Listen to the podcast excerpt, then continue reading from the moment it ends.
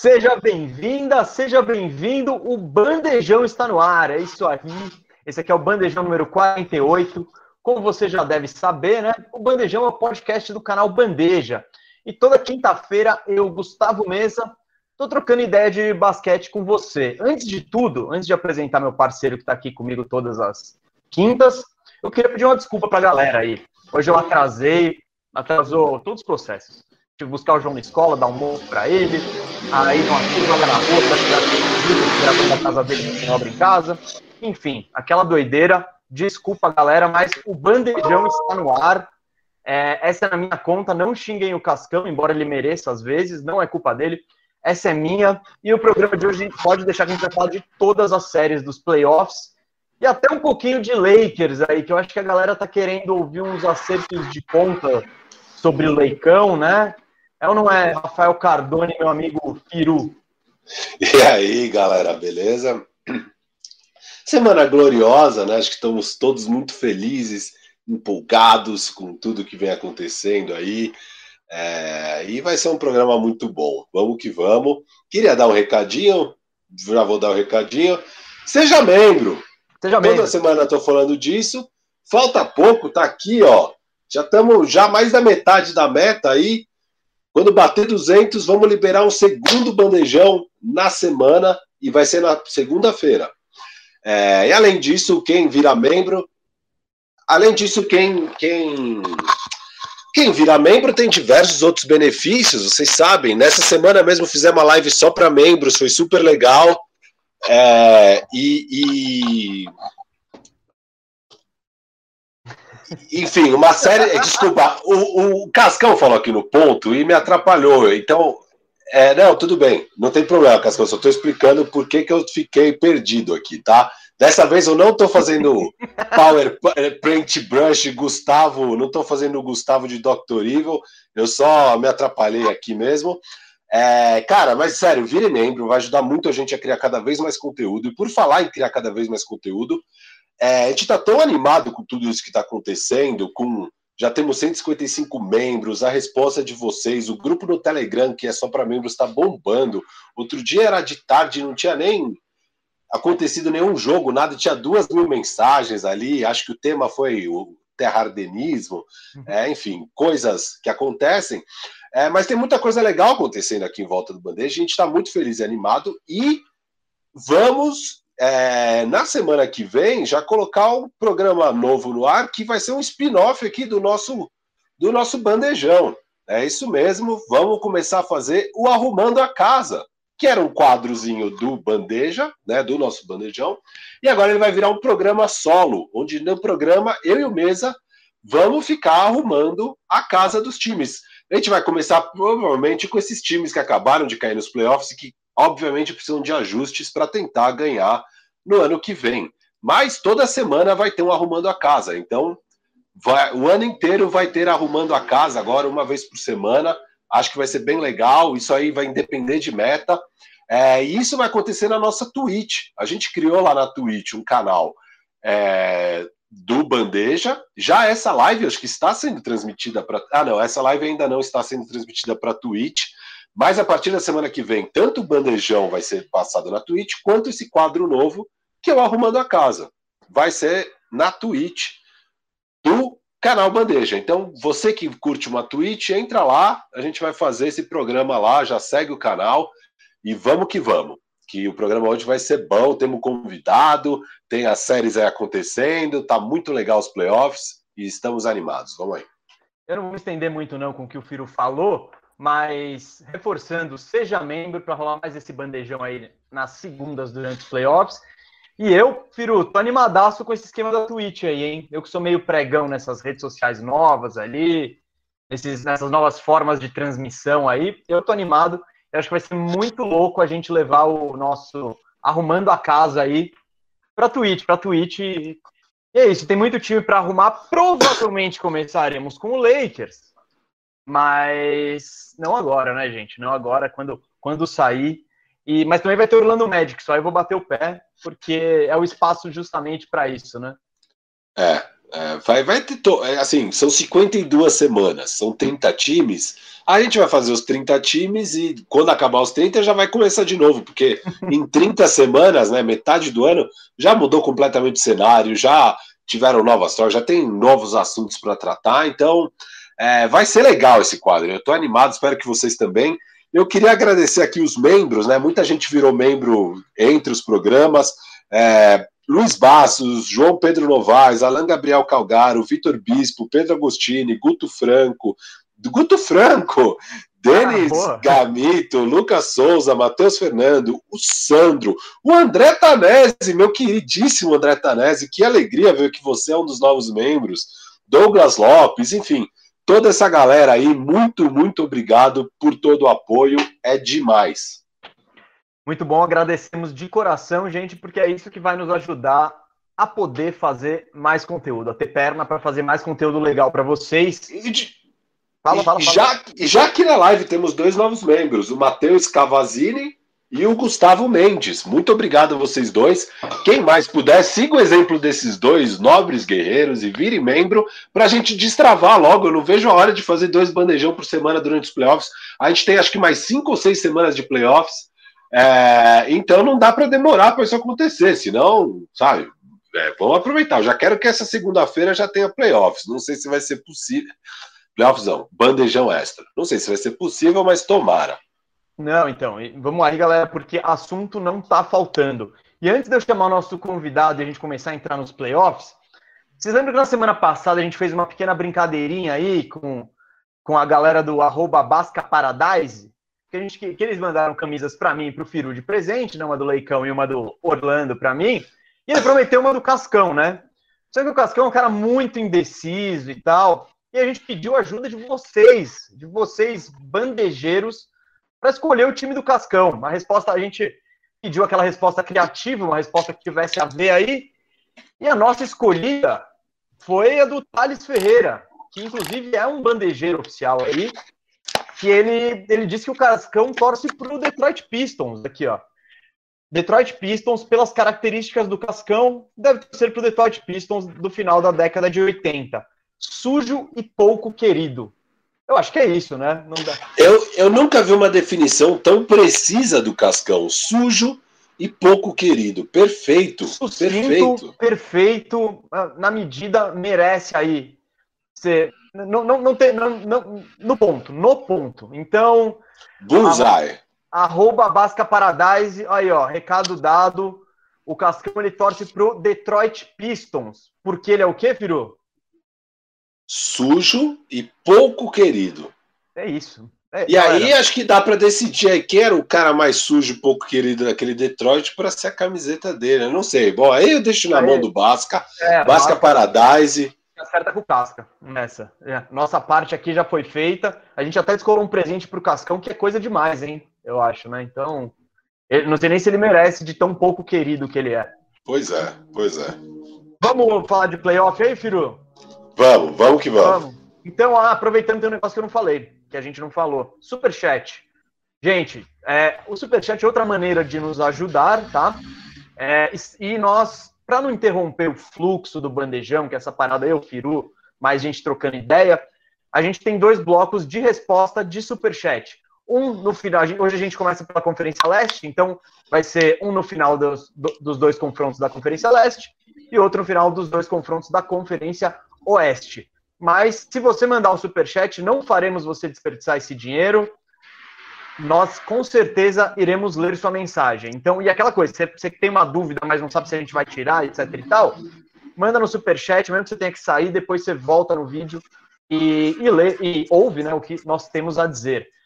E, uh, e já crava, temos 500 pessoas assistindo no momento, acho que vai aumentar bastante aí conforme a live vai entrando, mas quem estiver aí, crava o dedo no like, quanto mais like, mais o vídeo é coisado. O vídeo da semana passada a gente bateu acho que 25 mil, 30 mil visualizações, está bombando. Espero que hoje também bombe. Crava o dedo no like aí que ajuda a gente. Fiquei feliz que alguém tinha dado dislike porque a gente atrasou. Essa pessoa já reverteu, já não tem nenhum dislike. Tão feliz com isso. Obrigado pelo voto de confiança, porque o programa vai ser bom. Vamos aí, chama o convidado mesmo. Chama o convidado? Bom, vamos começar falando aqui da de Philadelphia 76ers e Atlanta Hawks, uma série que está empatada em 1 a 1 E para falar dessa série, acho que vale a gente trazer o cara que é uma das maiores referências quando o assunto é Philadelphia 76ers nesse país. Eu não conheço ninguém que assiste mais jogos do, Six, jogos do Sixers que ele. Ele viu todos os minutos dos Sixers nesses playoffs, coisa que nem eu nem o Firu fizemos. Eu cheguei a trocar uns, uns desses minutos pelo Corinthians. Então, é, não, não foi uma boa ideia, mas. Não vamos falar disso, não vamos não falar vamos disso. Falar, não vamos falar, Bora. Dia, não dia teve ruim futebol. pra isso, não tem futebol. Não, não teve futebol ontem, vamos aí, vamos aí. Não, não. Eurocopa amanhã, isso que é legal, tá? É, então, vamos lá. Vamos lá, mas vamos falar de Hawks e Sixers com o nosso amigo Cauê. Cauê do Bandejinha, torcedor do Sixers. Fala, Cauê, beleza? E aí, mesa, Firu, prazerzão estar tá aqui. Fala, monstro. Entrei aqui no comecinho da temporada, sem muito otimismo, vocês estavam arrumando a casa dos Sixers, e agora é uma situação bem melhor aí, bastante feliz de estar aqui com vocês. Cara. Eu fiquei muito feliz. pôster aí no fundo. É- eu, eu, fiquei muito feliz que, que o, o Cauê ele fez o lobby com a patroa aí em casa para meter o pôster do Iverson na parede. Aí sim. Né? Exato. Ah, mas não, não tá aparecendo no YouTube. Não tá aparecendo no ah, YouTube. Ah, não, é só pra gente. Então... É, só tá aparecendo pra gente. Tudo bem. Ah, uma pena aí, mas pena. tem um Comprei quadro a briga à toa, né? Comprei a briga à toa aí. Mas pelo menos ele tá na parede para ficar aí, Cauê. Bom, vamos começar falando dessa série aí, Hawks e Sixers. O Hawks levou o primeiro jogo, o Sixers devolveu na segunda partida, tá empatado. E hoje eu e o Firo a gente veio meio sem pauta, assim. A gente quer trocar ideia sobre as séries. E uma das coisas, e duas coisas me chamaram a atenção nessa série dos Sixers. Eu vou começar pela primeira, que é a mais óbvia. Joel Embiid. Quem chegou para essa série com uma lesão no menisco, ninguém sabia exatamente qual seria a condição dele, e ele parece tá bem, viu? 39 pontos no primeiro jogo, 40 no segundo, dominando o Clint Capelá, e aí, ô, Cauê, eu quero saber, esse Embiid está quantos por cento aí? É 100%, 90%, 80%? Você que acompanha os Sixers aí, acompanha a temporada inteira e acompanha faz tempo. Cara, acho que foi o ponto que eu fiquei mais otimista de ver a série, né? Porque lesão de menisco, velho, tudo que eu li, é assim, prognóstico pode ser muito ruim. Até você ver aí, o Hunter vai perder a temporada inteira por causa de menisco. Começou a temporada, eu achava que ele ia estar uns 70%, mas olhando assim, cara, jogo a jogo, para quem não acompanha muito o Sixers, fala que ele tá 100%, porque parece o cara que concorreu ao MVP. Mas para mim, eu vejo assim, eu diria que ele está 90%. Né? Ainda na defesa, ele está se poupando um pouco. Né? Ele está evitando algumas loucuras que ele fazia antes. Antes, ele adorava sair seguindo o armador para dar o toco na tabela. Hoje, ele está se segurando um pouquinho. Mas na parte ofensiva, cara, ele está usando o arsenal dele.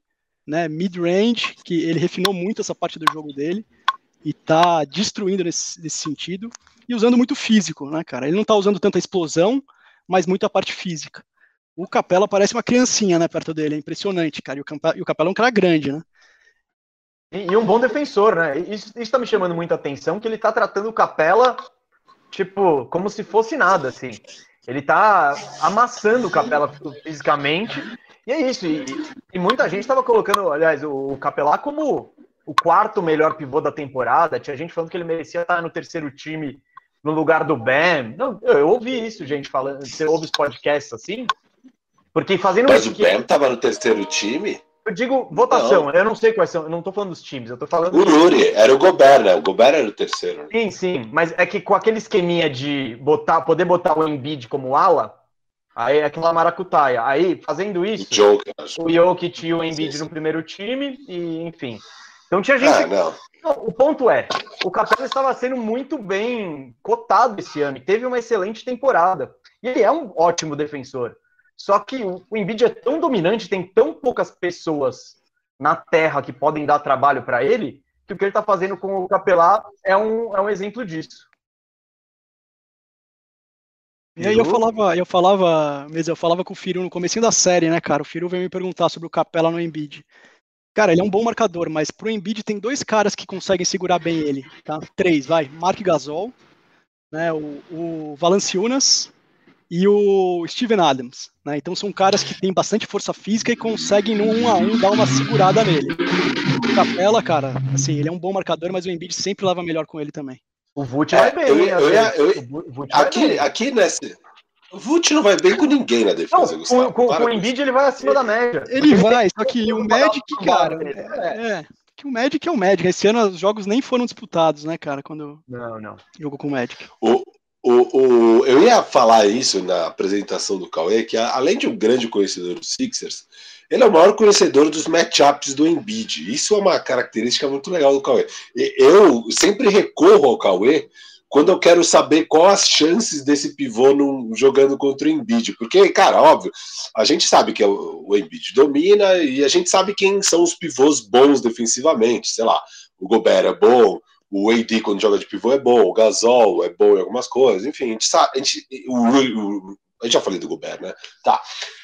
Mas o matchup com o Embiid é algo muito específico. E aí eu sempre pergunto pro Cauê. Então eu ia agora, o que eu queria perguntar era justamente isso, Cauê. Num ranking dos pivôs que podem marcar o Embiid, em que lugar está o Capela?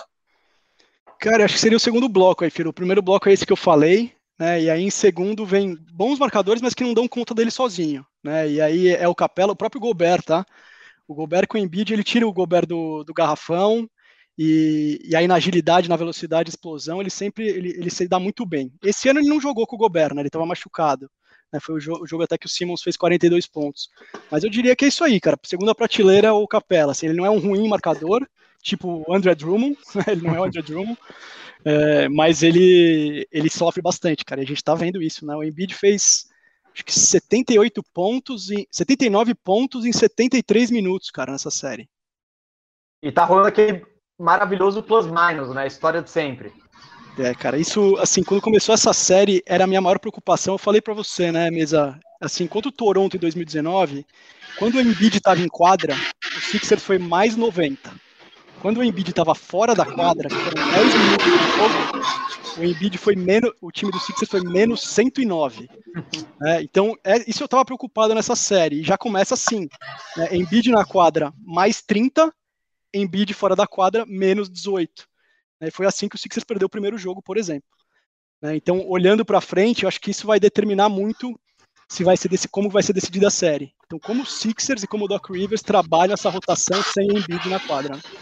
E o, o Doc Rivers foi muito criticado né, no jogo 1 com essa rotação dele. Ele ama fazer em plenos playoffs uma rotação onde ele deixa o time inteiro reserva em quadra, os cinco reservas, vocês foram atropelados né, nesses minutos. E no jogo 2 ele já fez alguns ajustes, né? Ele já, já colocou Ben Simmons e Taibo em cima do Trey Young. Ele já. Não sei se ele, che, ele chegou a usar uma, uma, um lineup todo reserva, acho que não, não né? Sempre com o é, titular. Então, isso, então você já, já começou a fazer esses ajustes que é. É o óbvio, né? Eu não, eu não consigo entender por que os técnicos sabem falar, ah, não, eu vou tentar fazer algo que é ruim no primeiro jogo, porque vai que eu me safo mesmo fazendo esse idiotice. É, não consigo entender. Não consigo e teimosia, entender. E assim, todo mundo falava para mim quando o Doc veio para o Sixers que ele era teimoso, né? Isso todo mundo sabe que ele demora para ajustar. Né? E eu falei para vocês no bandejinho, eu falei, cara, tenho certeza que ele vai botar o Danny Green no, no Trey Young. E é a maior besteira possível, porque diferente do Westbrook, que você consegue botar o Danny Green, o Danny Green tira uns dois metros de distância e deixa ele arremessar à vontade, o Trey Young você tem que estar próximo, cara. E o Danny Green, ele, tem 30, ele nunca foi um cara muito ágil né, mas ele tem 35 anos e, e, você vê ele jogando, cara, ele parece que ele tá jogando de calça jeans, né? Ele é muito lento nessa recuperação. e, e, assim, ele é um bom defensor, é notoriamente um bom defensor, mas ele não é um stopper, né? Ele não é o cara para marcar o cara da bola. Ele é o, é ele é o, a, o defensor de ajuda o help defense que eles falam, né? Exato. Que é o cara que vai se posicionar certo, que vai fazer as coberturas corretas, que não sei o que, mas no 1 a 1 não é o forte dele. E o Trae Young você vai marcar no 1 a 1, porque o Trae Young vai vir com a bola e você vai ter que ser bom de brecar o Trae Young. E não é, obviamente, não é tarefa para o Danny Green. É, eu não, e é isso, cara, eu não sou técnico, eu não manjo nem metade do que esses técnicos manjam. E, tipo, como que esses caras fazem esse tipo de é, eu acho que eu manjo metade do que. Isso é monstro, isso é monstro. Não, vai, vai tomar banho. Cara, como é que os caras fazem uns negócios desse? Tipo, como? Como? O que, que tá acontecendo? Você tá aí dando. Você é treinador de basquete há sei lá quantos anos, o Doc Rivers? 20, 30? Cara, não. como que você ainda faz isso? Não, eu entendo dar uma testada. É, você põe, mas o, o problema é demorar para fazer o ajuste, né? E ele demorou, jogo, é. ele demorou no, no jogo 1, um, assim, duas coisas que ele errou feio, né? Foi essa do Danny Green e você tem o Simmons, tudo bem, você não quer sobrecarregar o Simmons no começo, mas ainda você tem um alívio que você pode botar o Taibo no jogo. Se o Simmons fizer uma ou duas faltas, põe o Taibo, alivia o Simmons e beleza, você não vai perder muito. Né? E o segundo erro é esse all bench, né? botar todo o banco de uma vez só. Né? Ele fez isso no primeiro jogo, o Sixers estava perdendo por 10 pontos no primeiro quarto. Quando ele fez isso, o Hawks fez um, uma corrida de 17 a 0. Né? E aí, segundo jogo, começou, o Sixers estava voando entrou o banco, cara. O inter, no intervalo do jogo, o banco do Hawks estava com 32 pontos e o do Sixers zero. Zero. Né? Então, assim, mais do que nunca, não dá para você ficar colocando todo o banco no, na, de, na quadra de uma vez só. Né? Intercala, né, cara? Eu acho que a série vai ser muito definida por esses dois pontos, né? O, como o Embiid on e off vai estar, tá, né? E esse segundo ponto do Embiid off é como que o Doc Rivers vai gerenciar as rotações. Né? Ele já deixou bem claro que ele vai botar de 10 a 11 jogadores na rotação. Né? Então vai ter. Que o Firu discorda. Tô ligado que o Firu acha. É, normalmente no playoff você usa 8, 9. Né? Uhum. E ele tá indo com 10, 11. Só que Especialmente se você é o Sixers. É, então, mas só que é, acho que é por isso, viu, Firu? Porque você tem três caras que você tem que testar se eles estão quentes. Então ele põe Maxey, Korkmaz e Shake. Shake. Se, quem dos três estiver quente, ele vai manter no jogo. Nessa última vez foi o, foi o, o Shake. Contra o Wizards já foi o Maxi e já foi o Corpus. Então ele vai dar cinco minutos para cada um desses. Quem for melhor, continua no segundo tempo. Então, é como se fosse nove. Acho... São onze, mas é como se fosse nove. Tá.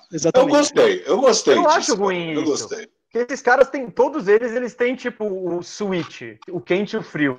Você põe eles e vê o que acontece. Aquela coisa, o Korkmaz, por exemplo, Korkmaz, ele é horrível na defesa. Mas se ele estiver metendo bola de três, ele tem o seu valor. Você vai botar ele, ele vai chutar três bolas. Ele não acertou nenhuma, não volta mais, sabe? Acertou as três, vai jogar bastante. Você e, viu como ele foi nesse jogo, Gu, Mesa? Não, ele não, foi, não. Ele jogou quatro minutos. Sabe quanto foi o plus-minus dele na quadra? Não. Menos 11, em quatro minutos. Então, algum ponto? Não, nada. Três arremessos não. errados e saiu. é, isso, é isso, isso, é isso. Entrou, legal, está frio, volta. É. Não volta mais. Tchau.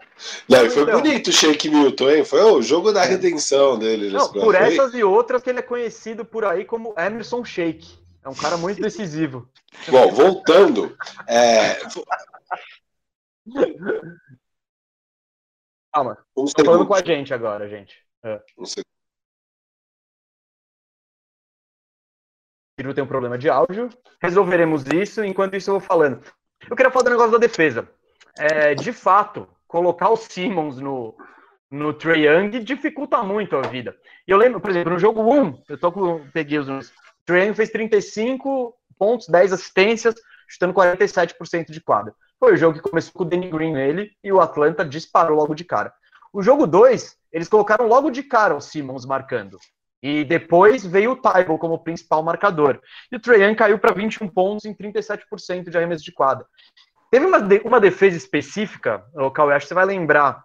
Deve ter sido no segundo, ou terceiro, primeiro, segundo, quarto. Que é um pick and roll que o Trae está sendo marcado pelo Simmons na bola e pelo Tybalt fora da bola não tem um milímetro de espaço para ele, porque são dois marcadores grandes, rápidos, no que ele sai de um, já tá o outro inteiro e gigante nele. Enfim, é, eu acho que esse aí, embora não fosse um mapa muito difícil de se encontrar, eu acho que o mapa da série tá aí, porque se você segura o Trae Young, o Hawks acaba. Então eu acho que é mais por aí esse E tem dois lances, Mesa, que foram assim para mim bem emblemáticos, né? Um primeiro, o Trey Young ele vai arremessar uma bola de uns 3 metros de distância da linha de 3. O Simmons dá um toco nele. O Simmons é tão grande, cara, e tem uma envergadura tão alta que ele consegue chegar. Né? E o segundo lance é esse que você falou, né? A cobertura, né? Tá, normalmente estava ou o Simmons e o Tybalt nele, e a cobertura normalmente o Doc Rivers botou o Tobias Harris, que é interessante para ele não, porque se ele passar dessa primeira linha de defesa, se ele entrar no garrafão, acabou, cara, porque ele faz três coisas muito bem. Ou ele vai para o floater, que é quase quase perfeito, ou ele vai para o lobby, né, para o Capella ou para o Collins, ou ele joga para o perímetro onde eles têm arremessador. Então, o ataque do Hawks ele é sempre do perímetro para dentro. Né? Eles atacam, eles vão para o perímetro primeiro, se não tem opção, eles entram e vão para essas duas jogadas, ou o floater ou o lobby. Né? Então você tem que segurar ele na penetração, senão você vai perder o jogo ali, cara. Não, eu acho perfeito isso aí. Essa análise está é, na medida e foi isso que o, que o Sixers tirou do, do Hawks no jogo 1. E aquela coisa, anular o Trey, diminuir o Trey, é, o, é um efeito cascata para o resto do time, porque ele é responsável aí pra, por envolver todo mundo. Você tá com cara de quer falar aí, Firu. Não, não, é isso. É, é assim, vendo essa série, cara. É... A gente, inclusive, falou aqui, né, mesa? Se o, se o Embiid jogasse, a gente imaginava a Filadélfia passando em cinco jogos. E se ele não jogasse, a gente imaginava indo para jogo 7 e, e talvez dando Sixers aí. Cara, ele tá jogando e tá jogando muito bem, né? Acho que é uma surpresa para todo mundo ver ele tão saudável assim. É, o Cauê falou que acha que ele tá 90%, é, minha impressão é meio essa também. E, e, e, aí foi isso que aconteceu ali, né? Já perdeu o primeiro jogo de cara com esse monte de cagada do Doc Rivers perdendo o primeiro jogo. Mas eu saí daquele primeiro jogo falando, é, vai ser Filadélfia em cinco, porque você pega aquele último quarto e é, é um atropelo tão grande e, e, um nível de sufoco que eles colocaram em cima dos caras, e você vê que eles não têm experiência, time, força para lidar com essa defesa, assim, não tem. E ali, para mim, naquele último quarto, cara, ficou muito claro que, assim, óbvio, como o time já ganhou o primeiro jogo, agora tem que ganhar quatro seguidas para ser em cinco. Eu acho que o Sixers vai ganhar quatro seguidas, eu acho que vai ser em cinco.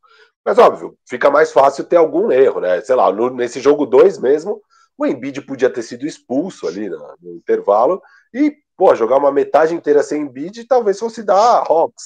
É, deveria, pelo menos, dar Hawks, né? Metade do jogo Embiid. Enfim, as coisas são imprevisíveis, mas eu tô esperando aí o Philadelphia ganhar todos os jogos, porque eu acho que tem uma diferença bem grande entre esses dois times, e não só entre os times, é, porque eu gosto do time do Hawks, tem boas peças, óbvio, lá. Mas, cara, o Embiid, assim, é, é um, é um pesadelo de matchup o Embiid para a liga inteira, na real. Para a liga inteira é um pesadelo. E para o Hawks, com certeza, é um pesadelo. E, e, não tem como o Hawks lidar com isso. A defesa dos Sixers e o fator Embiid. É... Calma aí que, balançou tudo aqui. Empolguei. Mas é isso, cara. Eu tô, eu tô achando que vai ser uma série bem tranquila aí para Filadélfia. Acho níveis, níveis distintos de time. Tô feliz com o Hawks, que finalmente pegou playoffs aí com o Trae Young. O Trae Young jogando bem. É, Bogdan foi bem. O Hunter é um jogador que eu gosto muito e tá saindo bem nos playoffs. É, enfim, é o time todo ali eu gosto. É, mas é um nível abaixo, assim, indiscutivelmente. O Hawks, quando ele. Quando as coisas não estão dando certo, Aí começa aquela chuva de bola de três desequilibrada. Eles e... não fazem cesta fácil. Não isso faz. aconteceu contra o Knicks, né? O jogo que o Knicks ganha do Hawks foi isso, assim. A... Começou a não cair arremesso e os caras não tinham repertório para chamar Sim. jogadas para pegar. E a gente já tinha visto isso na prévia da série, né? Que eles batem muito pouco ah, não, o lance livre tem muito por causa do Trey Young que chama falta, né? Mas de uhum. resto, sim, não é um time que sabe fazer cestas fáceis. E nos playoffs você tem que saber fazer cestas fáceis. É o problema do Clippers. O Clippers não sabe fazer cesta fácil. É, então, assim, o, o, o, isso faz muita falta. E você vê nessa hora que o Sixers aperta a defesa, cara, era um Deus nos acuda, sabe? Ele perdendo bolas ridículas e, e assim, o time entra em desespero mesmo, porque não Sim, sabe. E aí começa. Chute de três, chute de três, todo mundo estando desequilibrado. E é isso. Isso também vai um pouco na falta de experiência do, do time. É, é um vai, time que nunca, tive, nunca teve nessa situação de playoff, de pegar um. Porque pegar um Knicks é uma coisa, né? Pegar o Sixers, o, o buraco é, é bem mais embaixo. Enfim. Mas é aquela coisa. Tá, embora a série esteja empatada, eu acho que tá o caminho da vitória dos Sixers, eu acho que tá, tá encaminhado, assim, é, é muito difícil imaginar, claro, na situação normal, o, o Embiid pode, na primeira infiltração no jogo seguinte, zoar o joelho e acabou a temporada, mas nessa situação, como tá desenhada a série, pelo que o Embiid mostrou, eu acho que tá muito encaminhado o... Calma, fala, filho. Não, não, termina o raciocínio não, não, e eu vou é porque, uma é porque eu ia chamar o Cauê depois. Eu ia falar, porque tá muito encaminhada a classificação. Eu queria saber do Cauê, eu já queria olhar para o Nets. Ah, não, eu ia falar exatamente a mesma coisa. Eu ia falar, é. cara, eu nem queria perder muito tempo hoje analisando essa série, porque assim, tá muito claro o caminho da vitória. E semana que vem, acho que. Na... Teve, teve vez que você falou algo parecido, e deu meio ruim. Ah, na do Clippers, foi ontem a russa aquilo lá, pô. Foi, foi difícil aquela série. Tava falando né? de Lakers, tava falando de Nets, tava falando de outras coisas. É tudo bem. Vai chegar a hora, galera. Isso aqui é só para um teaser, Ó, a gente segurar a audiência que Nesse programa ainda tem acerto de contas do Firu. Vai ter acerto de contas comigo. Vocês se segurem aí, que eu vou falar umas verdades aqui para vocês, seus Duras verdades, duras. Cara, mas assim, ó, é, é, era isso que eu ia falar. Tipo, não vamos perder tanto tempo. Então chama, chama, chama o semana que vem, de, de semana que vem vai começar é, Sixers e Nets, é um fato. A gente vai estar na quinta que vem fazendo a prévia de Sixers e Nets aqui no programa. Então, não fala você, eu não vou falar, vamos saber do Cauê. Não, não, só quero dar o panorama. Semana que vem a gente vai fazer essa prévia de Sixers e Nets. O nosso único especialista de Sixers é o Cauê. Eu não quero trazer o Cauê duas vezes aqui no programa, tá? Vou falar a verdade que não quero. Semana que vem vamos tentar trazer alguém do lado do Nets para falar dessa série. Então, Cauê, vamos já hoje que você está aqui aproveitar e falar com você de Sixers e Nets. Qual é a sua expectativa aí para essa série, rapaz? Vai dar ou não vai dar? Cara, eu acho que vai ter jogo 7 aí, mas se o Harden jogar, eu tô meio pessimista, cara.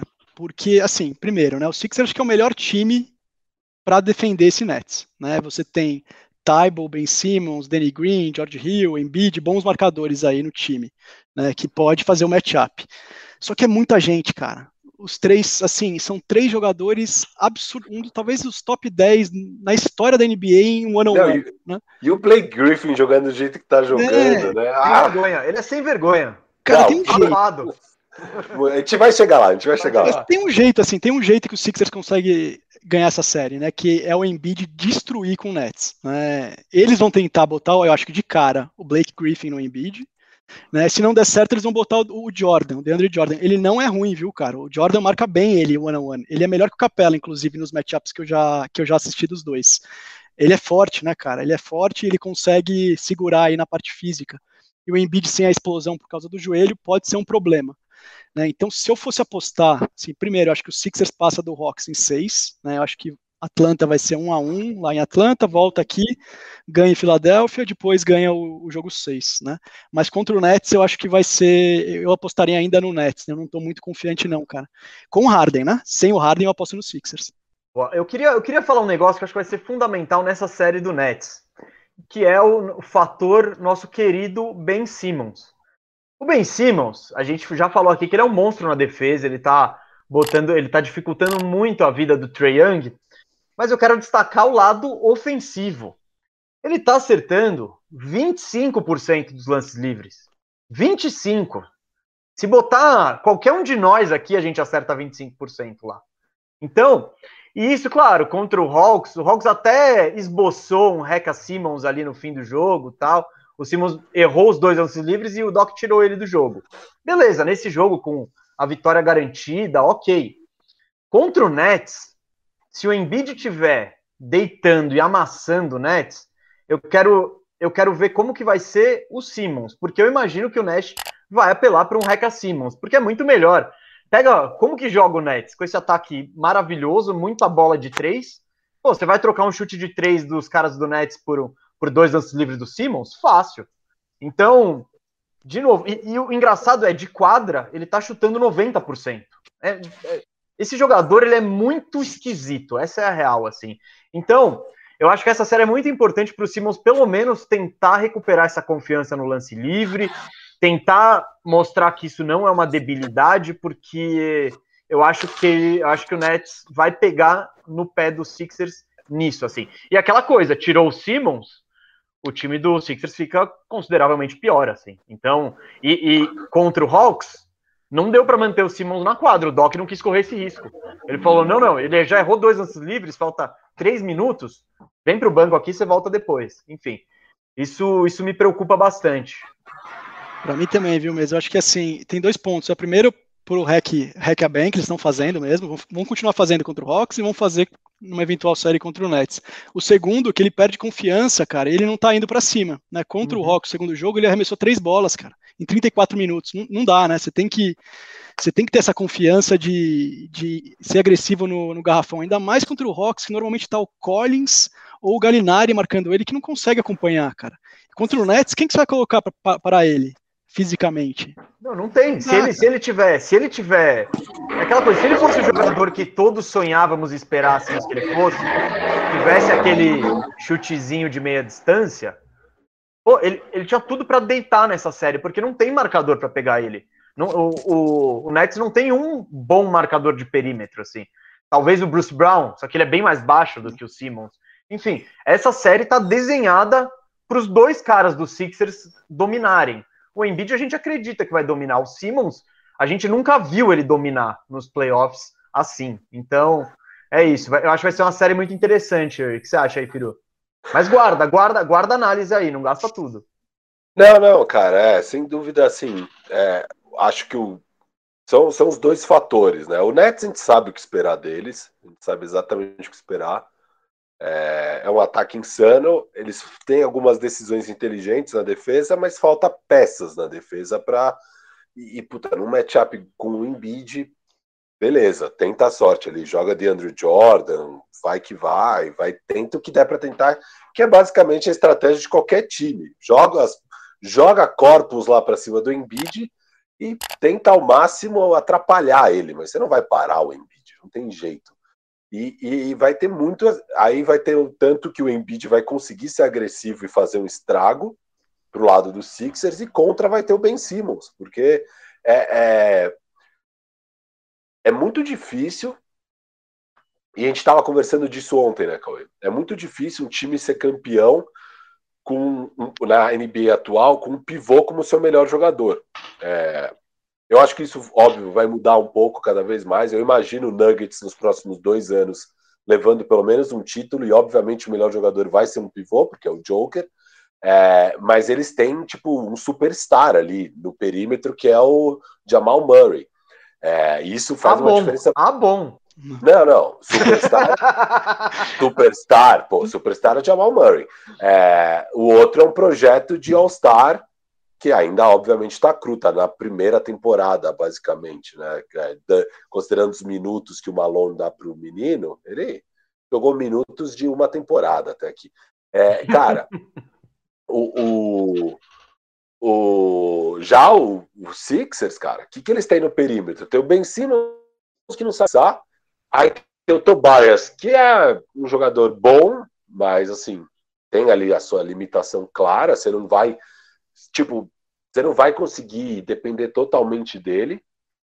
É, é e aí, jogadores, é, sim, Steph Curry, Danny Green, que não são scorers, são arremessadores, né? É, é diferente um pontuador de um arremessador. O arremessador é o cara que vai pegar aquele arremesso livre e vai converter. O pontuador é o cara que realmente pontua, que chama a jogada, que cria seu arremesso, que sei lá o quê. Eles simplesmente não têm isso. E é, por, e é o motivo. A gente, eu não sei quem lembra do episódio quando o Cauê esteve aqui, mas obviamente a gente teve a discussão que rolou, acho que vai rolar pro resto da vida, de que o Sixers deveria ter entrado na troca do Harden. Eu e o Mesa, a gente era totalmente a favor de que e o hoje, Sixers. Tô mais a favor do que nunca. Mais do que nunca. Até, tudo bem que talvez o Harden não fosse jogar na série. Isso seria ah, um problema. Outro, outra, outra... Não, não, é, é. Mas aí, cara, você não controla essas coisas. Agora, o Sixers seria tão favorito, mas tão favorito contra o Nets, se eles têm o Harden ah, no lugar do Ben Simmons, que vira, E o Nets, tipo... curiosamente, não tem o Harden porque ele tá no Sixers? Exato, exato, exato. Assim, é que dá até pena de você, Cauê, de ter defendido esse seu lado. Eu quero que você Ainda volte. defende, ele ainda defende. Eu acho que ainda defende. Cara, para! Porque o que você falou, filho, eu acho que está 100% tá certo, né? O Sixers, ele tem o mesmo problema que o Milwaukee, em certa parte, né? Que você ter o seu principal, seu principal jogador de, de, de, ataque sendo muito previsível e fácil de, de fazer uma Mas estratégia. vamos comparar Embiid com o Giannis, compara, porque o Giannis de tem muito mais recurso, né? Mas o problema do Philadelphia... Não, é, não. não é, pera, é, o Cauê está comparando com o Simmons e você está comparando com o Embiid. Ah, ah, ah, ah, ah. Tá, tá. É isso que está acontecendo? Eu estou comparando com o Embiid, eu tô, então, acha que o, eu, o Yannis, o, desculpa, então o Yannis não tem mais recursos que o, que o Embiid. O Embiid tem muito mais recursos. O Embiid é. tem mais recursos. Ah, não, você falou de Yannis. Não, você falou de Não, então eu falei ah, errado, mas o ah, Embiid bom. tem, ele Ufa, tem o mid-range, ele tem o arremesso de três. O que que eu acho, filho? O Tobias, cara, ele não é esse cara de perímetro. O Tobias, ele arremessa três bolas de três por jogo, é muito pouco. Uhum. Né? Qual que... A questão do Harden era um all-in, e eu acho que teria sido um all-in mal dado. Porque olha o que aconteceu com o Harden, cara. Harden não jogou metade da temporada, então você ia ter uns 20 jogos sem Harden nem Embiid, Você tem mais dois anos de Harden, rapaz. Mais um, ano Mais que vem um. seria o último. Um só, um E só. aí, filho, começa a temporada, 10 jogos, o negócio não tá legal, o Harden começa a ir no strip club, começa. Você vai, ter, você vai ter um problema, cara, porque ou você troca ele no último ano de contrato, ou você espera um ano para ele sair e você perdeu. Tybal, Maxi, Simmons e dois first round picks. Eu acho Era que essa eu não, eu não- tá, mas eu não sei se precisava de tudo. Isso Não, aí, era Simmons e um pique. eu acho que Simmons, pelo que saiu, pelo que saiu, eu acho que, que era se, se desse Simmons, Maxi e um piquezinho, já levava. Levava. Você não ia precisar dar o O, time. o- o- o pacote do o pacote do Nets não foi grande coisa. Tem um milhão de picks? Tem, mas com esse super time aí, esses picks vão ser tudo lixo. E de jogador mesmo foi o Caris Levert e tinha mais um, né? Que tinha algum valor. Quem que era? Jared esquecendo. Allen. Jared Jared Allen. Então, Que depois- eu- acho que você- entre ter o Simmons e ter isso, eu acho que não é uma decisão muito, muito difícil, não. Mas. Total, é, total. Não, é isso. E, e o Sixers tinha que ter entrado e fora. Assim, vamos lembrar aqui: o, o, o Harden jogou muitos jogos pelo Net sozinho, tendo que carregar o time. É, isso não teria acontecido no Sixers. Talvez ele estaria inteiro agora. Então, assim, não dá para falar do cenário que ah, ia ter feito a troca e não teria o Harden. Não, talvez tivesse. É outro mundo. Mas, assim, é, é, cara, era, era, era a hora do all-in, tinha que ter feito. Assim, eu, eu e o Messi, a gente defendeu isso um bilhão de vezes. E acho que. E eu acho que vai dar Nets nessa série contra os Sixers, justamente por vocês não terem o Harden, por não terem essa peça, vocês não têm um cara que não seja o Embiid que pode te dar uma cesta. Tipo, claro, assim, uma cesta Ah, garantida. O segundo, o segundo na, na disputa é o Tobias. É o Tobias. Ele até fechou alguns jogos mas- esse ano e Ah, tal. Mas. Sim, né, ele é um Paul George, assim, nesse nível. É um cara que um jogo ou outro pode ir lá te dar uma cesta, mas não é confiável, não é um, um, um superstar que você, tipo, você tá tranquilo, você tem esse cara na quadra. E isso ainda tem um problema é, latente, que é o Reca Simmons, que, porra, porque se ele ainda fizesse 50%, que é um lixo, é um ponto por posse. Ainda, Esse não ainda dá, tá no 50 limite. não dá, O 50 não corte, dá. que- o corte que o pessoal de Analytics fala no quarto período é 47%. Acima de 47% é positivo. No último período, pela quantidade de pontos normalmente você faz em 100 posses de bola. Isso, é isso que eu tô ele, não falando. tá- ele então, não tá fazendo isso. Ele não tá Se fazendo tivesse, isso. ó, 50% é um aproveitamento medonho de lance livre. É tipo o Shaquille O'Neal. Acho que no ano ruim se pá do Shaquille O'Neal. Não, não tenho certeza aqui qual era a média do Shaquille. Mas é aquele cara que você fala, puta, como é ruim de lance livre esse cara. E se fosse isso, estaria aceitável. Tipo, não seria uma estratégia tão boa assim. É, acho que ainda assim seria uma estratégia ao qual o time ia recorrer, porque é melhor do que tomar dois pontos do Embiid lá no garrafão.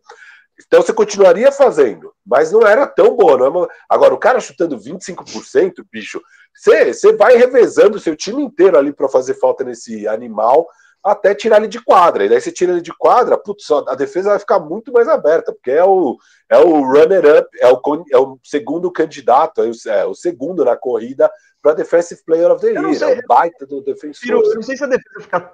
Bom, a defesa fica mais aberta, claro, mas o- na defesa entra o Taibo. E o Taibo é um Simonzinho, assim. Tipo, sabe qual é o percentual de free throw do Tybal, velho? Na Não, então. temporada? 40%. Eles fariam igual. Não, exato. Mas o que eu tô falando é não perde na defesa. Tipo, É. a defesa. E não, e, na e o time seria incrível se, joga, se pudesse jogar o Taibo e o Simmons, mas olha isso. São dois caras que não metem 50% de lance livre, não chutam de três, eles travam qualquer time, né? Então, É. eu acho que, cara, eu, eu fico muito. eu não- às vezes eu fico chateado, às vezes eu fico puto, porque os- o Simmons tem tudo, cara, para ser um top 5 da NBA, um top 10 tranquilamente. Ah, um top 10, com certeza. Ele tem, Não, ele tem o que. cara, Eu olho o físico dele, cara, eu, ele, ele é o LeBron, ele tem o corpo do LeBron, a explosão do LeBron, só que o cara não arremessa, ele, tem, eh, ele não tem a confiança do LeBron, ele não tem 1% da confiança do LeBron. Porque quando ele tem a quadra aberta para ele, ninguém na NBA para, mas ninguém. E não é é só muito- confiança, né? Acho que é um, um pouco de força de vontade, de tipo, você treinar Ah. igual uma condenada. Porque não, é será que ele não faz isso? Não, ele deve treinar, treinar, treina, mas assim, o quanto ele treina, quão obcecado ele é em virar um, um jogador melhor do que o que ele é. Não tô falando em virar o melhor da liga, mas, cara, você. Ele. Não, não- cara, não progrediu nada. São quatro Não. anos. Zero progresso. Zero, zero, tipo, zero, Eu nunca vi um negócio. Já vi, na verdade, mas assim. mas, puta, eu nunca vi um cara que a gente esperava tanto que evoluiu tão pouco. Assim, é, é bizarro, é bizarro. E no começo do ano, eu tava. Eu ficava dividido se o ideal, óbvio, para trazer o Harden, para mim o ideal era trocar, porque Harden e Embiid ia ser muito foda, eu queria isso. Mas independente dessa troca do Harden, no, no, quando deu, tudo fracassou no ano passado, e vocês foram varridos e tudo mais, aquele fiasco, é, muito se discutia de se era o fim da dupla, né? Harden e Embiid. E eu lá atrás, erradamente, apostaria em ficar com o Simmons. A gente Por falou quê? isso, foi pauta do bandejão. É, foi pauta do bandejão, porque o Embiid, puta, tem, tinha mais problema de lesão, isso é um, e dois, o Embiid nunca dava o salto que a gente esperava, né? E é, o que aconteceu nessa temporada foi justamente isso, o Embiid finalmente dando esse salto, e um puta salto, tanto que eu cheguei a fazer meu take aqui de que ele devia ser o Most Improved Player, porque é, uma, é um absurdo o que esse cara saltou, ele foi de All-Star para, cara, favorito para MVP, assim, e o cara do nada começou a ser totalmente confiável no jump shot, é, um mid-range absurdo, um face-up, né? Ele vai de frente para a cesta aqui. E, e cara, é, e é lindo, o arremesso dele tá bonito, assim, cai bonito. O cara aprimorou o arsenal ofensivo dele de uma forma que raras vezes você vê. E não só isso, condição física, disposição, eu acho é, que, a mentalidade, o jeito que ele encara o jogo. É o, o engajamento dele. Isso, engajamento isso. é o número, é a evolução número um. É, a gente até tudo discutiu isso no ele, dia, né? Ele, ele, mandava a vida, a carreira inteira dele, ele tinha esses jogos, um jogo de 50 pontos, você fala, caramba. Mas aí era seguido por jogos abaixo, com ele não dando tanta. E essa consistência, né? Essa, é, essa consistência que é tão difícil de alcançar na NBA. Porque, cara, esses caras que estão na NBA, você vê lá o TJ Warren, tem jogo que ele parece o Michael Jordan. A questão é, é, a questão é fazer isso todo jogo. É muito difícil. É isso que define um cara que é um All-Star e é isso que define um cara que é um MVP. O MVP consegue fazer isso todo jogo, que é o Joker nessa temporada. Todo jogo tá fazendo isso. O Embiid, todo jogo tá fazendo isso. É que o Embiid não jogou todo jogo e por isso não brigou pelo prêmio. Mas assim, é esse tipo de salto. E tô muito feliz que o Embiid fez isso, porque a gente merece ver esse Embiid, não aquele Embiid que dava raiva. Agora, o Simmons tá dando muita raiva, né? Porque, porra, cara você era para ser talvez um top 10 da liga. Há dois anos atrás, se você falasse é, Simmons ou Jamal Murray, a gente ia dar risada. Óbvio que é o Simmons. É, Simmons ou Mitchell, né? Que eles até concorreram para o rookie do ano. Óbvio, Simmons. Hoje, você tem que ser um completo de um idiota de pensar em pegar os Simmons antes desses caras. Não tem mais discussão. É, é Murray antes, é, é Mitchell antes, é Booker antes. Não tem nem o que pensar. O cara ficou para trás, assim, de um jeito absurdo, e o Sixers ficou para trás nessa. Porque, cara, se eles tivessem. E não precisaria nem ser um cara tão bom quanto é um Donovan Mitchell, sabe? Eles tivessem um cara bom ali, vocês já estariam muito bem, porque vocês têm um, um, um pesadelo de, de matchup que é o Embiid. Só que, cara, faltou essa peça. Então eu não consigo apostar no Sixers. Eu queria muito apostar no Sixers, porque eu acho que eu já vi, eu vi com o Lakers. O que, que é o Anthony Davis jogando de 5 é, você não consegue parar um negócio desse. E o Embiid tem muitas das qualidades que o Anthony Davis tem, até mais, sabe? Mas é. o, o Sixers tem tudo. Na verdade, o Embiid tem, é, é, o cara que o Sixers deveria faz, montar o Orlando Magic 2009, que era Dwight quatro chutadores. É tipo, isso. e na época isso foi revolucionário do Stan Van Gundy, que ele botou o Rashard Lewis como um 4, só que um 4 baixo, para espaçar a quadra e o Dwight Howard, na época, era muito dominante. Então era isso: jogava a bola lá dentro, se dobrava nele, o Dwight soltava para fora e tinha chute de três. Se não dobrava, ele ia para dentro. Ofensivamente, o Embiid é muito melhor que o Dwight Howard, mesmo no auge. Então, é, o, o mapa já, já foi feito, né? Só que a questão é: tem esse tal de Simmons no meio, que bagunça qualquer esquema. Por quê? Porque é. ele é incrível na defesa, ele é super versátil no ataque, tem atributos físicos impressionantes, assim. Só que ele tem um estilo de jogo que é péssimo com o Embiid. O, esti o, estilo do jogo do Simmons é o quê? É quadra aberta, velocidade e pontuação lá dentro. Bom, o Embiid ele não é rápido, então já não, já não vai correr junto com ele. Para o Simmons pontuar lá dentro vai ser mais difícil, porque em geral o Embiid está lá dentro.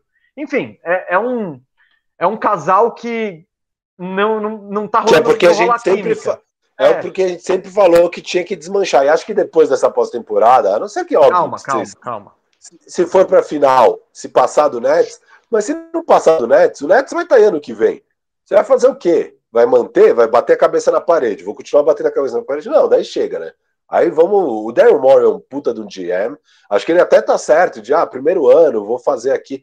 Tá certo em partes. Você tem a oportunidade de pegar o Harden, você tenta. Eu até acho que ele tentou. Rolam rumores de que. Não o, queriam trocar para ele. É, o, o Timon Fertitta, né? Não queria. O dono do uhum. Houston Rockets proibiu, assim, de trocas com o Daryl Morey. É, eu duvido um pouco, não dá para saber nada. Mas enfim, eu acho que eles podem ter vou... pedido mais para os Sixers, sabe? É, tipo, é. acho que foi isso. Aquele pacote que eu falei foi o, foi o, pacote da birra. Foi mais, é mais caro para você, Sixers, então é esse o pacote que eu quero. E eu faria. Eu faria mesmo o pacote caro. Vambora. Harden e Harden e Bid, vambora. Eu topo. Eu topo o que for. E, mas enfim, eu acho que não dando certo esse ano, e eu imagino que não vai dar, mas não descarto, tá? Porque o Embiid é tão. É um mismatch tão grande que o Embiid, é, que o Embiid gera que dá para dar certo mesmo assim. Mas se não der certo, e acho que esse é um ano que tem mais chance, porque, pô, o Harden tá baleado, sei lá o quê, as coisas ainda podem. Se não der certo esse ano, não tem por que bater a cabeça na parede. É, é, aí vai ser a hora de trocar o Simmons. Mas vamos esperar aí as cenas do próximo episódio. Calma, não sei calma, o que você acha, cara. Você acha, você acha, você acha isso? Se não der certo esse ano, é a hora? Não, eu acho que se não der certo, tem que bater a cabeça do Simmons na parede, cara. Ele precisa. ele precisa começar. E eu não falo nem do arremesso, porque se ele desenvolver o arremesso, ele vai se aproximar de um Giannis, que ainda marcam ele igual. Dão espaço e deixam ele arremessar, porque não é eficiente. Mas o Giannis né? não tem o arremesso também. Não tem, mas se ele, se ele não tivesse arremesso, pelo menos o lance livre você tem que ter, né? O que eu acho, tá? Eles fizeram é, esse ano. Não te tiram de quadra, não te tiram de quadra. exato, pelo menos isso, né? E o DeAndre Jordan melhorou, foi de 40% para 70% em lance livre. Pô, o Simmons não consegue fazer isso, né? E o que eu acho? Esse ano eles fizeram Embiid, botaram dois arremessadores que o Embiid pediu, né? Danny Green e Seth Curry, e as coisas já melhoraram muito. Agora imagina se você tem Danny Green, Seth Curry, Tobias e um outro cara capaz de meter uma bola de três. Acabou, cara. E ainda mais Orlando o Simmons. Você tira o Embiid da quadra, você pode botar o Simmons de stretch 5 pelo tamanho dele, com arremesso, acabou, cara. Esse... Cauê, eu sei que você quer falar. Fala aí pra galera quem é seu alvo para ser esse arremessador aí, vai. Cara, eu falei, naquele programa que eu vim aqui, eu falei do Scary Você Terry, falou, né? vocês deram risada. e olha se o Sixers tivesse pegado o Terry Rozier, aonde estaria, cara. E não era nem Vocês não teriam dado o Simmons, ah, não. É. Vocês teriam dado não, Simmons. Pô, só que falta também, né? não. Mas eu acho que assim, o alvo, o que, que eu acho que vai acontecer, Tafiro? Se não der certo esse ano, o que, que é não dar certo? Não chegar na final da NBA. Isso é o não dar certo. Tá? Se não passar do Nets. Se não passar do Nets, eu acho que o Sixers vai atrás do Kyle Lowry. Tá? Eu não acho que eles vão. E eu não acho que eles vão dar o Simmons. Tá? Acho que eles vão achar um jeito de trazer o Kyle Lowry sem ter que dar o Simmons. Né? E aí, Daryl Morey mago. Né? Ele conseguiu trocar o traste do Josh Richardson. Sempre falei que era uma porcaria. O Cauê, ó, o Cauê falou primeiro, falei. hein, gente? O Cauê falou é. primeiro. Cauê foi trouxe, cara, ele trouxe o Seth Curry, cara. O Curry tá voando nesses playoffs. Então, assim, ele foi um mago nessa. Ele conseguiu ser um mago em trocar aquele contrato horrível do Al Horford pelo Danny Green, que é um jogador bem útil. Né, e agora é essa, né, essa é a próxima. Como que você faz esse time encaixar com o Embiid e Simmons? Que eu ainda defendo os dois, tá, cara? Os números dos dois juntos é muito, muito, muito impressionante. Ataque e defesa. Então, assim, eu nunca gosto desse papo de, ah, os dois não combinam. Dá para combinar mais, é óbvio. Harden e, e, e, Embiid combinam mais do que Simmons e Embiid. Mas mesmo assim, eu ainda acredito nesse núcleo. É, é que, é que o forte desse núcleo é a defesa, né? Você é. vai olhar o. Você olha o ataque e você fica a gente fica aqui reclamando e reclamando e reclamando do, do Simmons, porque, enfim, ele não entrega, né? Mas na defesa, você tá com dois dos dez melhores defensores da NBA no seu time titular. E se você quiser botar o Taibo aí na discussão, pô, também. Então é, dos 15, é, dos 10. Então, o Sixers sempre vai ser um time difícil de se enfrentar. Mesmo com essa bagunça no ataque, mesmo tendo esse ataque meio às vezes previsível, às vezes descompensado, né? Mas é um time, é um, é um, time difícil. Mas claro, agora vai pegar o Nets, vai pegar. Todos acreditamos, né? Que por mais que vai exista, pegar. não vai, vai. Por mais não, vou falar daqui a pouco do, do meu X Factor aí. O, Enfim, o Sixers sempre vai ser problema, mas eu tô curioso para ver contra o Nets, porque o matchup é, é, é um matchup intrigante. O Sixers tem o quê? Tamanho e defesa, que são coisas que são as duas coisas que teoricamente, teoricamente, o Nets não tem. Então, como isso, como isso, como rola o embate, a gente vai descobrir. Ô Cauê, eu quero saber, você tá, você tem reunião aí ou você quer falar de, de, de Bucks e de Bucks e Nets? Cara, eu tenho que entrar em reunião aqui, senão meu, meu chefe fica louco aqui, cara. Já botei não, não, do Not Disturb, mas vou continuar acompanhando aqui, pelo menos escutando vocês aí, com não, o celular aqui do sabia, lado. Eu sabia. Então manda seu, seu, suas considerações finais aí. Convence alguém aí a torcer para os Sixers. Bom, cara, que... assim, eu, eu hum torço pro Sixers desde o Iverson, né, cara? E o Embidão aí ele tá no mesmo nível já do Iverson, assim, em termos de, de fanatismo da torcida, de símbolo, né? Como, como jogador não tem nem comparação. Ele, ele é maior que o Iverson. Porque o Iverson é um símbolo muito forte. O Embiid tá chegando aí. Então eu gosto muito desse time. Eu tô bastante otimista, né? Agora a gente tem o que nunca teve, que era um, um bom GM. A gente nunca teve isso né, um bom técnico, um técnico vencedor. Né, então eu estou otimista, eu acho que quero muito que chegue contra o Nets. Né, eu acho que Sixers e Hawks ainda vai dar um pouco de, de tensão. Sei que o Firu fala que eu sou medroso, mas, cara, eu conheço meu time, ele adora aprontar. Né? Então, cara, vai fazer o split em Atlanta, vai voltar para o jogo 5 em Filadélfia, empatado em 2 a 2 Mas é isso, cara. Eu acho que eu tô otimista. Eu acho que contra o Nets vai ser animal, vai ser uma série bem disputada. Né? E e gosto muito do time, cara. Tô bem, bem feliz, bem mais feliz do palpite, que quando eu vi no programa. Palpite pra série, palpite pra série contra o Nets. 4x2 contra o Hawks e contra o Nets perde de 4x3, infelizmente, cara. Perde de 4x3. Cauê, quais as odds? Quais as chances de dar Sixers? Cara, eu acho que, assim, com, mesmo com Harden, tá? Eu acho que uma série 60-40 aí, Nets. Então o Sixers ainda tem uma boa chance. Por isso que eu acho que é jogo 7. Vai ser, assim, no detalhe, cara. O Cauê é um torcedor muito curioso, eu acho. Porque ele e ao mesmo tempo ele é muito otimista e pessimista, mano. Ele, ele, ele não quer trocar esse núcleo, mas ele fica pessimista pra caramba, tipo, na hora que esse núcleo é posto à prova. Eu não entendo. É conhecedor, é. né, cara? Racionalmente. Não, ele, ele, fica pessimista, sei lá, contra o Hawks, contra o Washington. tipo, cara, para, você tá vendo qual é o seu time? Ah, aí, contra o Nets, aí contra o Nets é pau a pau, é 60 40. Tipo, é que, cara? Ele, ele tá, tá pessimista contra o Wizards, mas ele não quer mexer nesse não, time. Para, contra o Wizards é, eu apostei tipo... 4x1. Eu apostei 4x1, sabe? não, eu falei pra você, eu falei, eu conheço o meu time, meu time não vai varrer. Sempre acontece alguma coisa. Só não vai porque perdeu o Embiid, né? Mas Pô, é o que acontece sempre, filho. Sempre acontece. É. Né? Tá. Então, assim, eu agora contra o Hawks, de novo, pode escrever, cara. Vai, o Sixers vai aprontar alguma em algum dos jogos e a gente vai levar, vai ser em seis jogos. Não vai ser tão fácil quanto a maioria acha. Mas aí contra o Nets, cara, aí é, o Sixers entra como underdog, aí, como azarão, né? Pela primeira vez. Né? E aí, cara, o país inteiro, o mundo inteiro contra o Nets, tirando os torcedores do Nets. E aí acho que vai ser uma série bem disputada.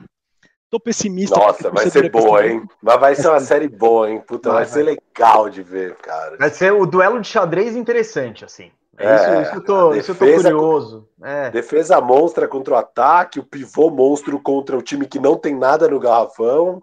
É, vai ser legal. Muito... Muito... chute contra pouco chute. É isso. É. Exato. mas vai polos ser... opostos, polos Total, opostos. Mas é isso, tudo, tudo oposto. É bem, vai ser bem da hora. Cauê, muito obrigado aí pela presença, por ter nos ajudado aqui a analisar essa série. É, já fala que a gente deixou um pedido de desculpas aí pro seu chefe e continua trabalhando aí para trazer vacina para o nosso país, tá? Ó, oh, só uma coisa, última coisa aqui, Cauê, no bandejinha de segunda, acho, terça, você participou, você palpitou que ia dar Clippers. Você mantém o palpite depois desse jogo? Mantenho, pô. Pô, o jogo 1, um, Clippers vacilou, né, Firu? Ele tá, chegou que tá não, com a faca queijo Quero só saber, tô te dando aqui o espaço Mantenho. Sete. Clippers em sete. Clippers em sete. Calwagon, tá ele tá na Calwagon. É, Calwagon total, cara. Pô, da hora, da hora. Eu gosto disso. Valeu, eu fiquei muito tentado, mas vamos chegar lá. Valeu, Cauê. Valeu. Valeu Até mano. a próxima. Piru, vamos pra. Nets vamos, ou não? Vamos pra, não, vamos pra Nets. Tá. Nets abriu 2 a 0 no Bucks, né? Eu vou deixar, eu não quero nem, eu não vou nem falar muito sobre essa série.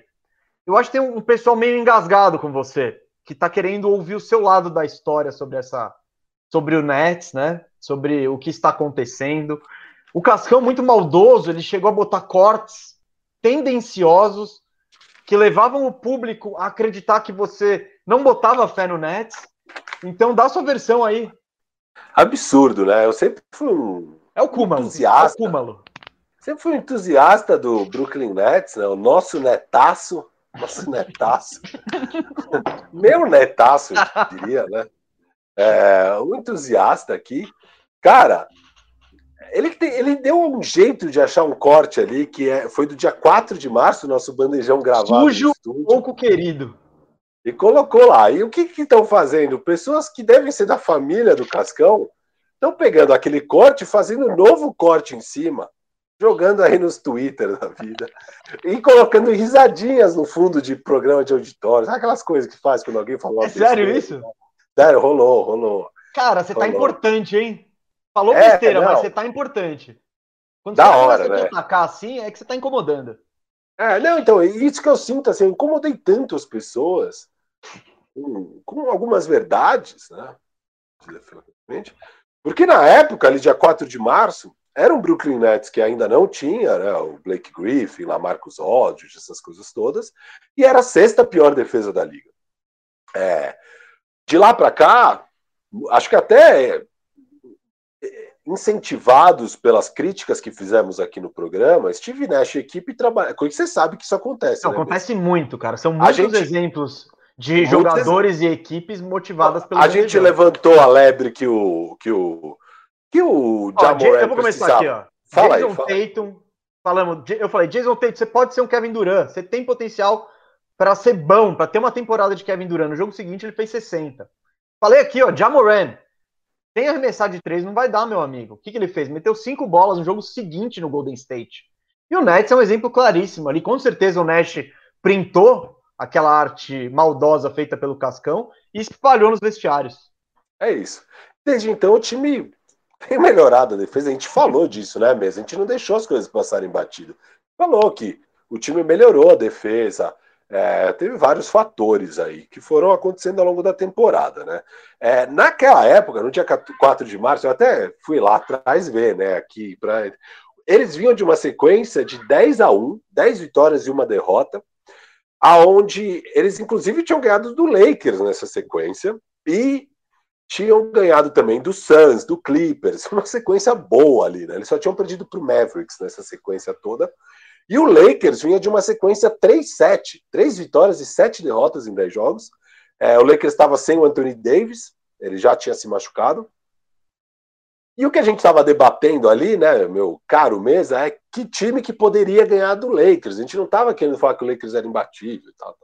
Eu até tinha mencionado que eu achava que o Jazz era um time que podia bater o Lakers. Eu não estava falando que o Lakers era imbatível, mas analisando uma, um possível matchup, que obviamente só seria na final, porque não calma, tem como calma. Lakers. Eu posso trazer, eu vou trazer suas aspas do dia aqui, muito bem lembradas ah, para o nosso amigo Voz e Violão, tá? Que ele colocou. O, abre aspas aqui, ó. O Nets não tem a menor chance contra o Lakers. Lakers em quatro. Se perder um jogo, vou ficar surpreso. Envelheceu Pô, mal isso.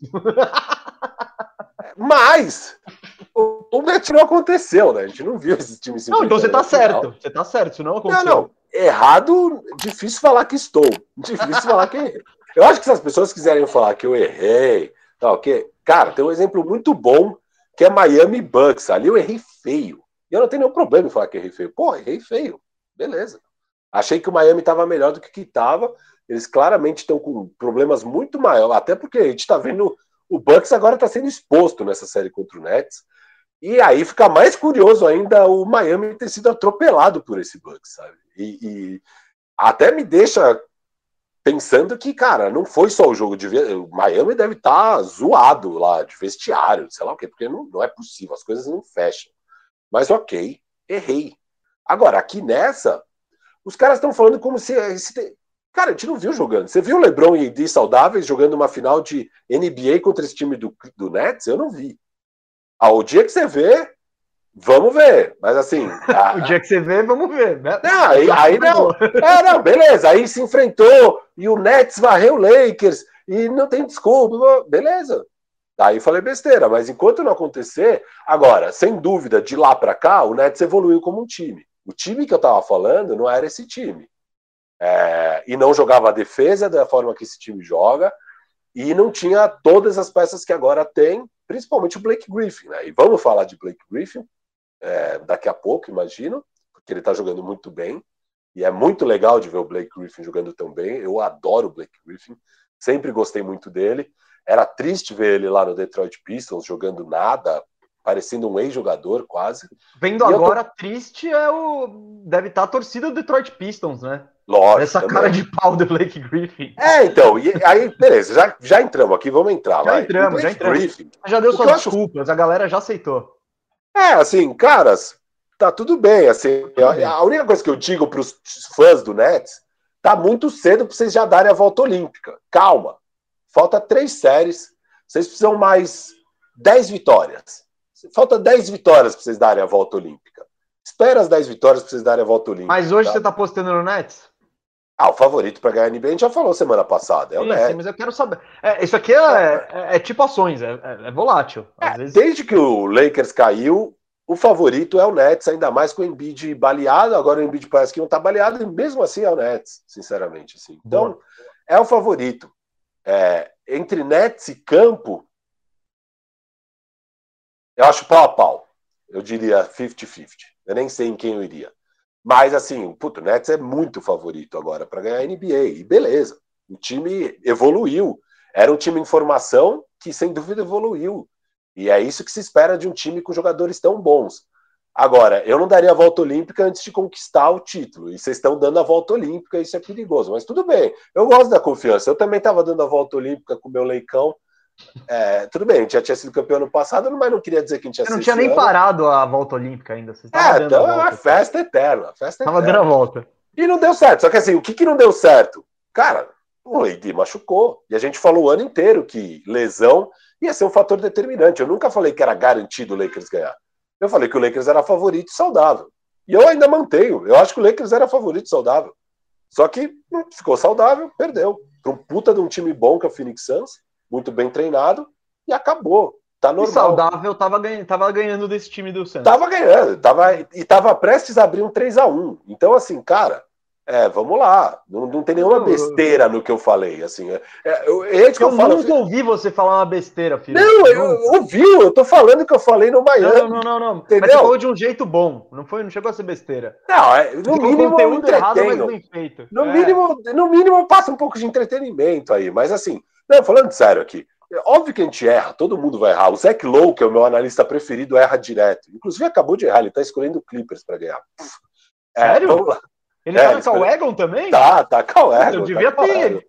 Ele não devia ter tido receio, não devia ter ele tá com o Egon, tá viajando. Vamos lá. Assim, vamos lá, vamos, então, assim, vamos falar de... se, um cara, se um cara bom como o Zach Lowe, que manja bem mais de basquete do que eu, erra desse jeito, cara, óbvio que eu também vou errar. É. E assim, errei no Miami, mas a do Lakers, cara, Sei lá porque vocês estão me zoando. Aconteceu exatamente o que a gente falou, que o Lakers se machucasse ia perder. Machucou e perdeu, sei lá, beleza. É, é a vida. É, não estou muito triste, acho que sim. Cara, com o short turnaround da off-season tudo mais, era esperado que ia ser difícil a temporada para o Lakers. O Lakers tomou um monte de decisão é, de trazer jogadores justamente pensando nisso, né? Então a ideia de trazer o Schroeder era porque na temporada regular você não ia conseguir deixar a mão na bola do LeBron tanto tempo, porque isso é a, acabar com ele. É, e foi uma decisão inteligente. Deu errado, por quê? Porque o LeBron sofreu uma lesão freak, um cara caiu no tornozelo dele. Tipo, as coisas, merda acontece. As decisões foram bem tomadas ali, eu achei. É, e as chances eram boas do Lakers. Tudo deu errado, ok, acontece. Lesão é foda.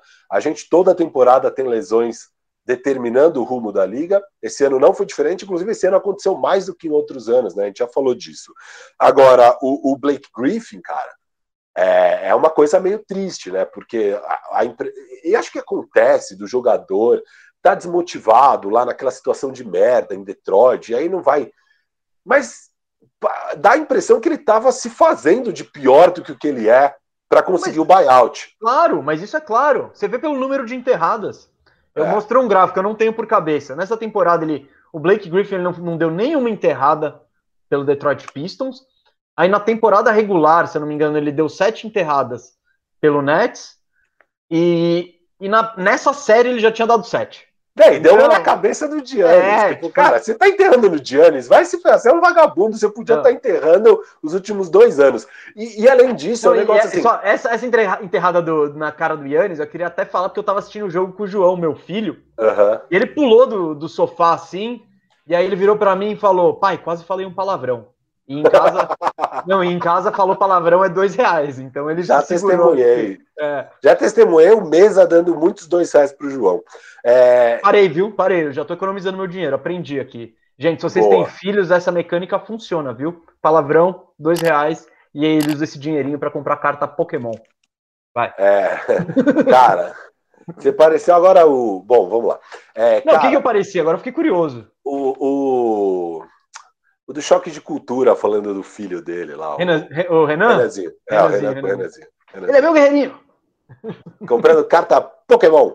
É, então, cara, é, e o Blake Griffin, assim, eu vou dar o benefício da dúvida de que ele não estava fazendo de propósito, ele só estava, sei lá, deprimido naquela situação de merda, ele realmente não conseguia desempenhar. Vamos dizer que é isso.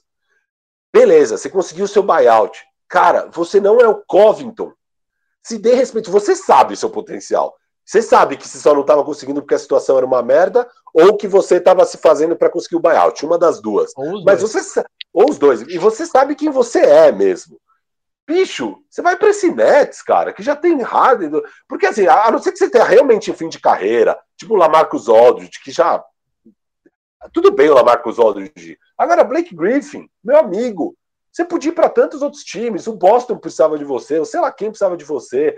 Cara, você, é muito, você, não, é, você não é um Covington da vida. Ah, não, eu acho que é um Covington. Cara, ele, ele foi para um lugar porque o que não fez sentido é o Drummond ir para o Lakers. Um time que já tinha três pivôs e pegou ele. Eu Isso não fez nem pro Lakers, eu sempre não, eu sei. Não, não, mas e para ele não fez sentido. Pro, pro Griffin, pô. Eu queria o Dedmon. Quem acompanha aqui sabe que eu queria ah, o Dedmon. Agora você quer. Mas não, o... agora? Como assim agora? Eu sempre falei, pô. Não, eu duvido que tenha uma gravação na hora que o Lakers pegou o Andrew Drummond que você falou. Eu preferia o Deadman. Cara, tenho quase certeza que tem. Galera, você ainda ficava favor, puto comigo. Você ficava puto comigo que eu falava. Eu até não, falava. Isso, essa, essas aspas, eu não tô dizendo que você tava alto no Drummond, que você falou, mas essas aspas específicas aí, eu acho que eu não sei se elas aconteceram. E aí todo mundo ficava puto comigo, porque, é, pô, o Drummond óbvio que é melhor que o Deadman. Eu falava, cara, não é questão disso. O Deadman é pior que o Drummond, mas pro Lakers eu prefiro o Deadman. Tipo, beleza, mas vamos lá. Bom, vamos, já, já falamos de Deadman aqui. O que eu tava falando do Blake Griffin é. Esse time fazia. O Nets fazia sentido do ponto de vista de elenco para ele jogar.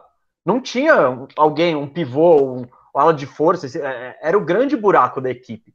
Então eu entendo ele querer ir pro Sabe quem tinha tem... esse grande buraco na época? Ah. E ainda não tinha resolvido? Um Denver Nuggets. Ele podia ter ido pro Denver Nuggets. Mas mesmo assim não tem, porque o. Não tem. Não tem. Qual que é o buraco? E ainda mais eles. O, e o Nuggets com o, com Aaron Gordon, não existe esse buraco. Não, não tinha o Aaron Gordon. O buyout do Blake buyout? Griffin é muito antes do. É? O buyout do Blake Griffin é muito antes do deadline.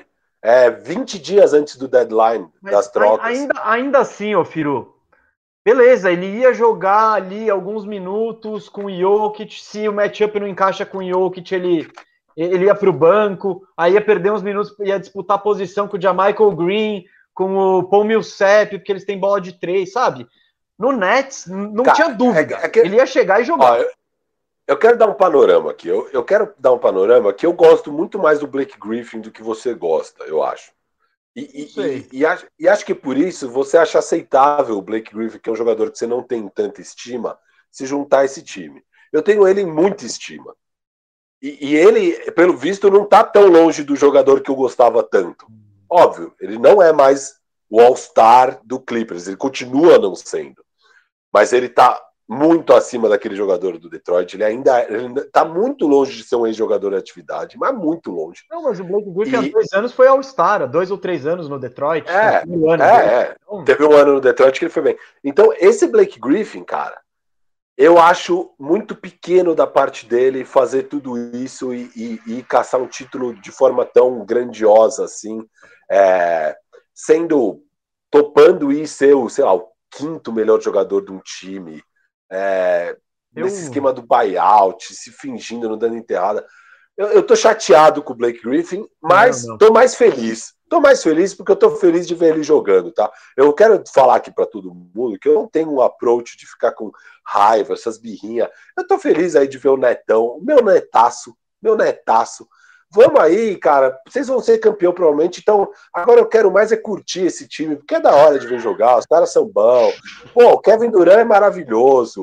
O Harden é maravilhoso. Eu sempre amei esses caras. Então vai ser da hora de ver. Vamos curtir aí. Vocês provavelmente vão ganhar. É, a não ser que dê lesão. É, e a gente sempre falou isso. Uma das nossas grandes preocupações com o, com o Nets é lesão, né? É, agora mas o por isso tá tem o, Mas por isso você tem o Big Three, né? Enfim, é. só, só completando aqui Blake Griffin, ô Firo, eu discordo disso de você. Eu acho que ele pegou uma situação boa. Eu acho que ele tá podendo brilhar assim e recuperar essa confiança também porque ele é a quinta opção do time, sabe? Ele tem esse espaço para isso. Você põe ele numa, num lugar que ele, por exemplo, no Boston. Você acha que ele ia mudar a temporada do Boston? Ia. Ah, para, não ia, não ia. Não, ter o Blake Griffin ia, ali de pivô não ia. Ia melhorar muito. Porra, ia melhorar muito, não, mas cara. Ia ter alguma chance contra o Nets? Não, não. Então não. é isso que eu tô falando de melhorar. Bom, tá. Ia dar um upgrade. Não, mas eles não iam pro play-in, eles provavelmente iam pro segundo round, porque iam ficar em hum. quarto ou quinto do leste. Eu não Aí sei, ia ganhar cara. do Hawks. Até porque o Blake Griffin estava sendo poupado na, tem... tipo, na temporada, ele não estava com esse gás todo. Eu acho que foi um planejamento do Nets inteiro, isso o Nets inteiro. Ah, eu acho que de dar esse gás nos playoffs. Ah, e eu acho que, como Ótimo. estratégia, ele vai, ganha o título, fica com a. Mostrou um bom trabalho, vão querer pagar ele depois. Não tem galho, sabe? É tipo. Ele vai ah, poder buscar mais. Dinheiro. Não, eu não tô preocupado até porque ele tem fortuna do Blake Griffin. É, até porque o contrato ele tinha mais 72 milhões de, de dólares para receber do Detroit esse ano e o próximo. Então, é, vai é, pingar por muitos no, anos aí. No buyout, acho que ele deixou 15 milhões na mesa, uma coisa assim. É, é se ele não tá preocupado com 15 milhões, né, não vai ser a gente que vai estar. Tá. Mas enfim, eu, eu, eu, def, eu defendo a decisão do Blake Griffin, assim, e recuperando ali, a gente não disse nada disso, do tipo, putz, agora ficou imbatível. Ou quando a gente falou da análise do Blake Griffin, a gente não falou nada não, disso. Porque ele parecia um ex-jogador em atividade. Sim. Ele parecia um ex-jogador em atividade. É. Eu, eu tô então. surpreso de ver esse Blake Griffin. Eu achei que ia melhorar, porque a situação é melhor, que não ia ser tão deprê quanto tá lá. Mas, bicho, tá demais, assim. Tá, tá um negócio que. Não, o jogo 1 um foi incrível. Assim, o jogo 1 um foi é, sensacional. Não. E no jogo 2 não precisou. É isso. Ele jogou ali no flow do time, deu aquela cravada na cara do Yannis, e que quase gerou um palavrão lá em casa. E é isso, foi 3 de 4 de quadro. Mas é isso. Quem eu queria que destacar que também, filho, calma, calma, calma. Yeah. Meus, eu trouxe dois destaques dessa série que também não são destaques, né? Eu quero, vamos falar de coisa boa, porque eu quero meter o pau depois no, no Bucks aqui. Que fomos enganados, como diria o, o outro lá. É, mas eu queria falar do Duran, né? Essa série tá mostrando, tipo. Porque a gente esqueceu vou botar aqui, ó, esquecemos um pouco, esquecemos, né, do, desse cara que é o Duran, né, porque ele ficou dois anos fora, praticamente, então, fez, sabe, ele voltar assim e ter um domínio nessa série, que é uma série difícil para ele, teoricamente, né, que o, o, o, que falamos antes, o Bucks, teoricamente, tem gente para marcar ele, só que o domínio dele, a facilidade dele para jogar, você assiste o Duran jogando, você fala, meu, esse, esse negócio de esse tal de basquete aí é ridículo. Porque é só você é chutar, né? Só você chutar pra cima. É Teve uma bola, eu não, eu não lembro, eu acho que foi no jogo 2, que ele pega no garrafão, ele faz o. E tipo, cronômetro, cronômetro passando, sei lá, 4 segundos. Ele pega no perímetro, finta, bate para dentro, não quer nem filtra. Ele gira em cima da marcação e finaliza com uma bandeja no estouro do cronômetro. O repertório desse cara é, é, absurdo. E eu acho que não tem. O Duran é a, é, é a super estrela da liga que é mais fácil de encaixar em qualquer time. Você põe o Duran em qualquer lugar e, tipo, tá beleza. Porque ele vai fazer aquele. Ele vai fazer os 30 pontos dele com um ótimo aproveitamento, não vai ficar exigindo muito a bola, não vai ficar sendo fominha, não precisa ficar quicando a bola e, e tipo um Harden estilo estilo Rockets, não é a dele. Cara, o negócio dele é, é marcar ponto. E ele tem um. Ele pode fazer isso de qualquer lugar da quadra. Então, eu acho muito legal ver esse, vamos lá, abrir de novo, entre aspas, esse renascimento do Duran como, sei lá, como um cara de elite mesmo, assim. No nosso, no nosso, na nossa live para amigos, para os amigos, para os membros, né? Que Amigos, tá, amigos. amigos. também. Não, é porque não é a palavra, né? Porque foi a live ama, eu fiquei com amigos aqui, mas a live dos membros, que são nossos amigos, a gente colocou, né, o Kevin Durant ali no nosso top 10, 11, 12 da história ali. Tipo, ele entrou ah, na discussão. Sim, sim. Não, não, não da temporada. Tiramos o Bill tá. Russell e o Will Chamberlain. É, ele tá claramente nesse patamar ali, entre Curry. 9 e 13, sei é, lá. Ele tá nesse grupo 8, aí, Curry, 12. Nowitzki, para mim essa galera, assim. Então é muito legal ver o Duran de volta a esse nível. Só queria destacar Não, isso. É incrível, cara. E assim, né, a gente ficar com muito medo de dele não voltar mais a ser o jogador que era. Foi uma lesão muito grave. É, foi criminoso ele ter jogado aquele, aquele jogo, assim. Eu, eu, ah, mas falam, eu entendo. Falam que foi uma segunda lesão, que não era nada a ver com aquela.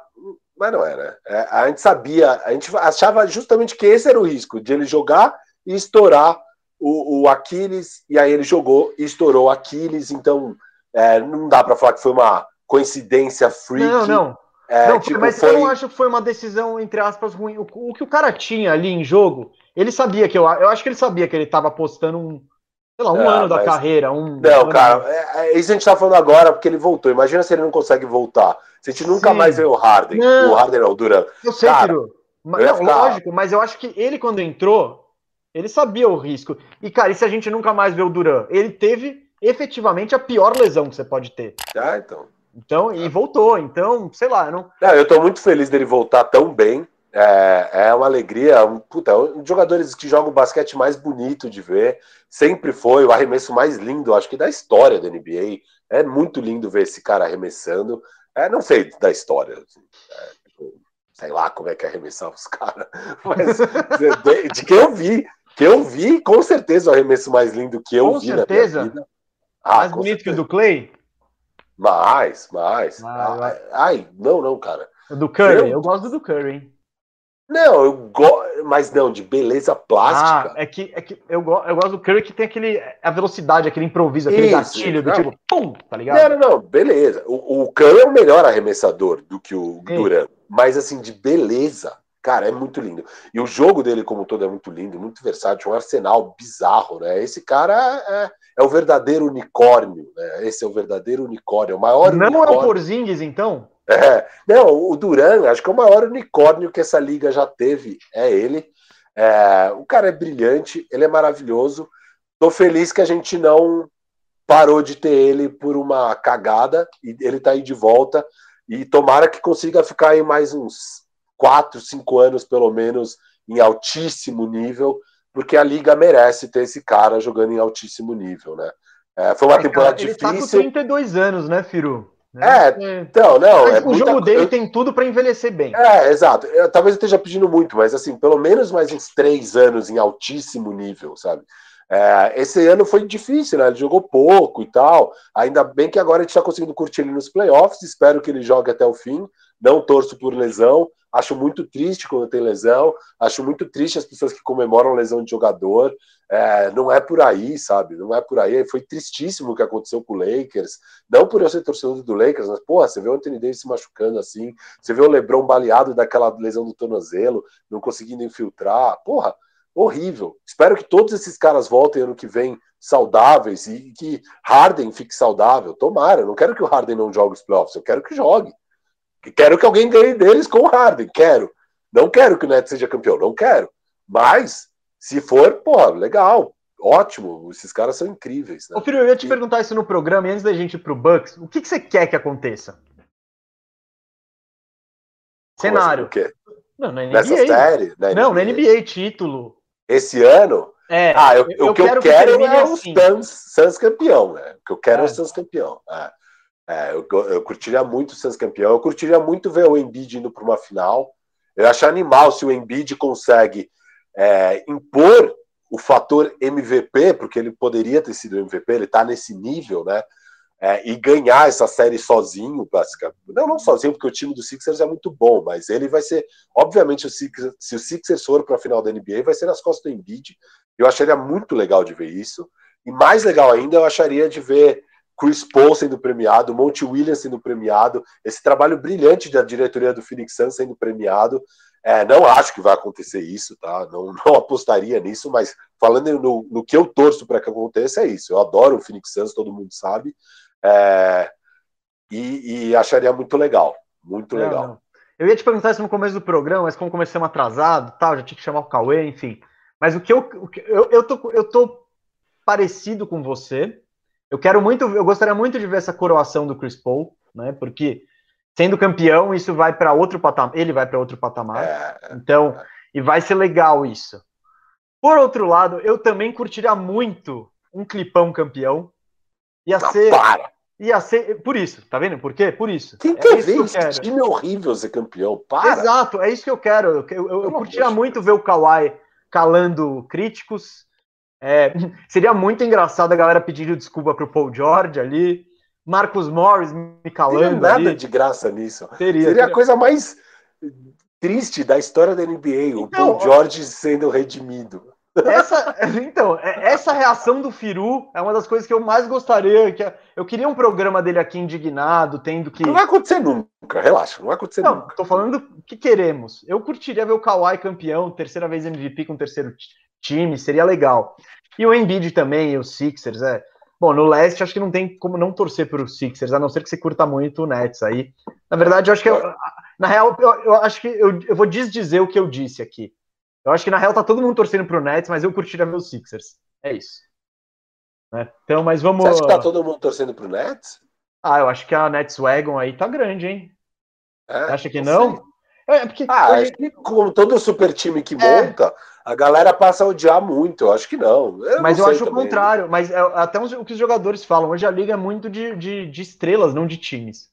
Então o cara torce pro Duran, ele torce pro Barba, ele torce pro, que nem o nosso hardenista do grupo dos, dos membros. É. Enfim, ele, ele mudou ali. Ele, agora tá torcendo pro Nets.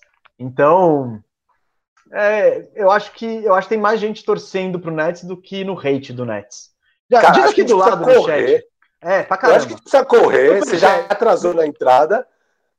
Não, mas a gente não vai falar de Bucks. Bucks, um segundo de Deixa eu falar uma coisa rápida. Eu vou falar bem rápido do Bucks, daí você fala bem rápido do Bucks, a gente vai pro Superchat e a gente vai pro Oeste e correr no Oeste.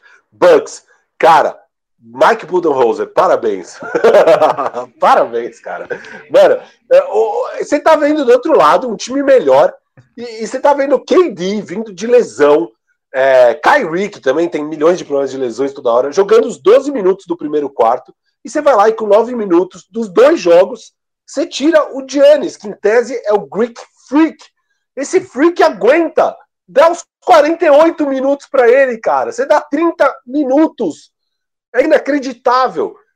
É inacreditável o que o Mike Budenholzer faz. Eu anotei aqui, ó. Deixa eu só pegar a anotação, mesa. É... O primeiro quarto do primeiro jogo foi 36 a 19. Só que nos nove minutos, óbvio, também foi um pau, mas estava só menos 10, estava 10 de diferença. Aí nos três minutos que o Gianni senta, que não foi nem três, foi dois e meio, eles abrem mais sete, sabe? Mais sete em dois minutos e meio. E aí acaba o jogo. Acabou o jogo. Parabéns, Bulldozer. Porque assim, você mantém o Giannis e, acaba em 10, 10 é uma diferença ok, assim, óbvio, é muita coisa para o primeiro quarto, já deu, ficou clara a diferença entre os times e tal, mas, pô, os arremessos podem começar a cair, não tava caindo nada do Bucks, né? Sei lá o que, o que. Aí, cara, vai para 36 a 19, já desandou o bagulho. E aí no jogo 2 ele vai lá e faz a mesma coisa de novo. De novo. Daí os resultados não foram tão desastrosos. O time se ferrou mais, acho que no segundo ou terceiro quarto. Nem lembro, acho que foi no terceiro quarto, no jogo 2.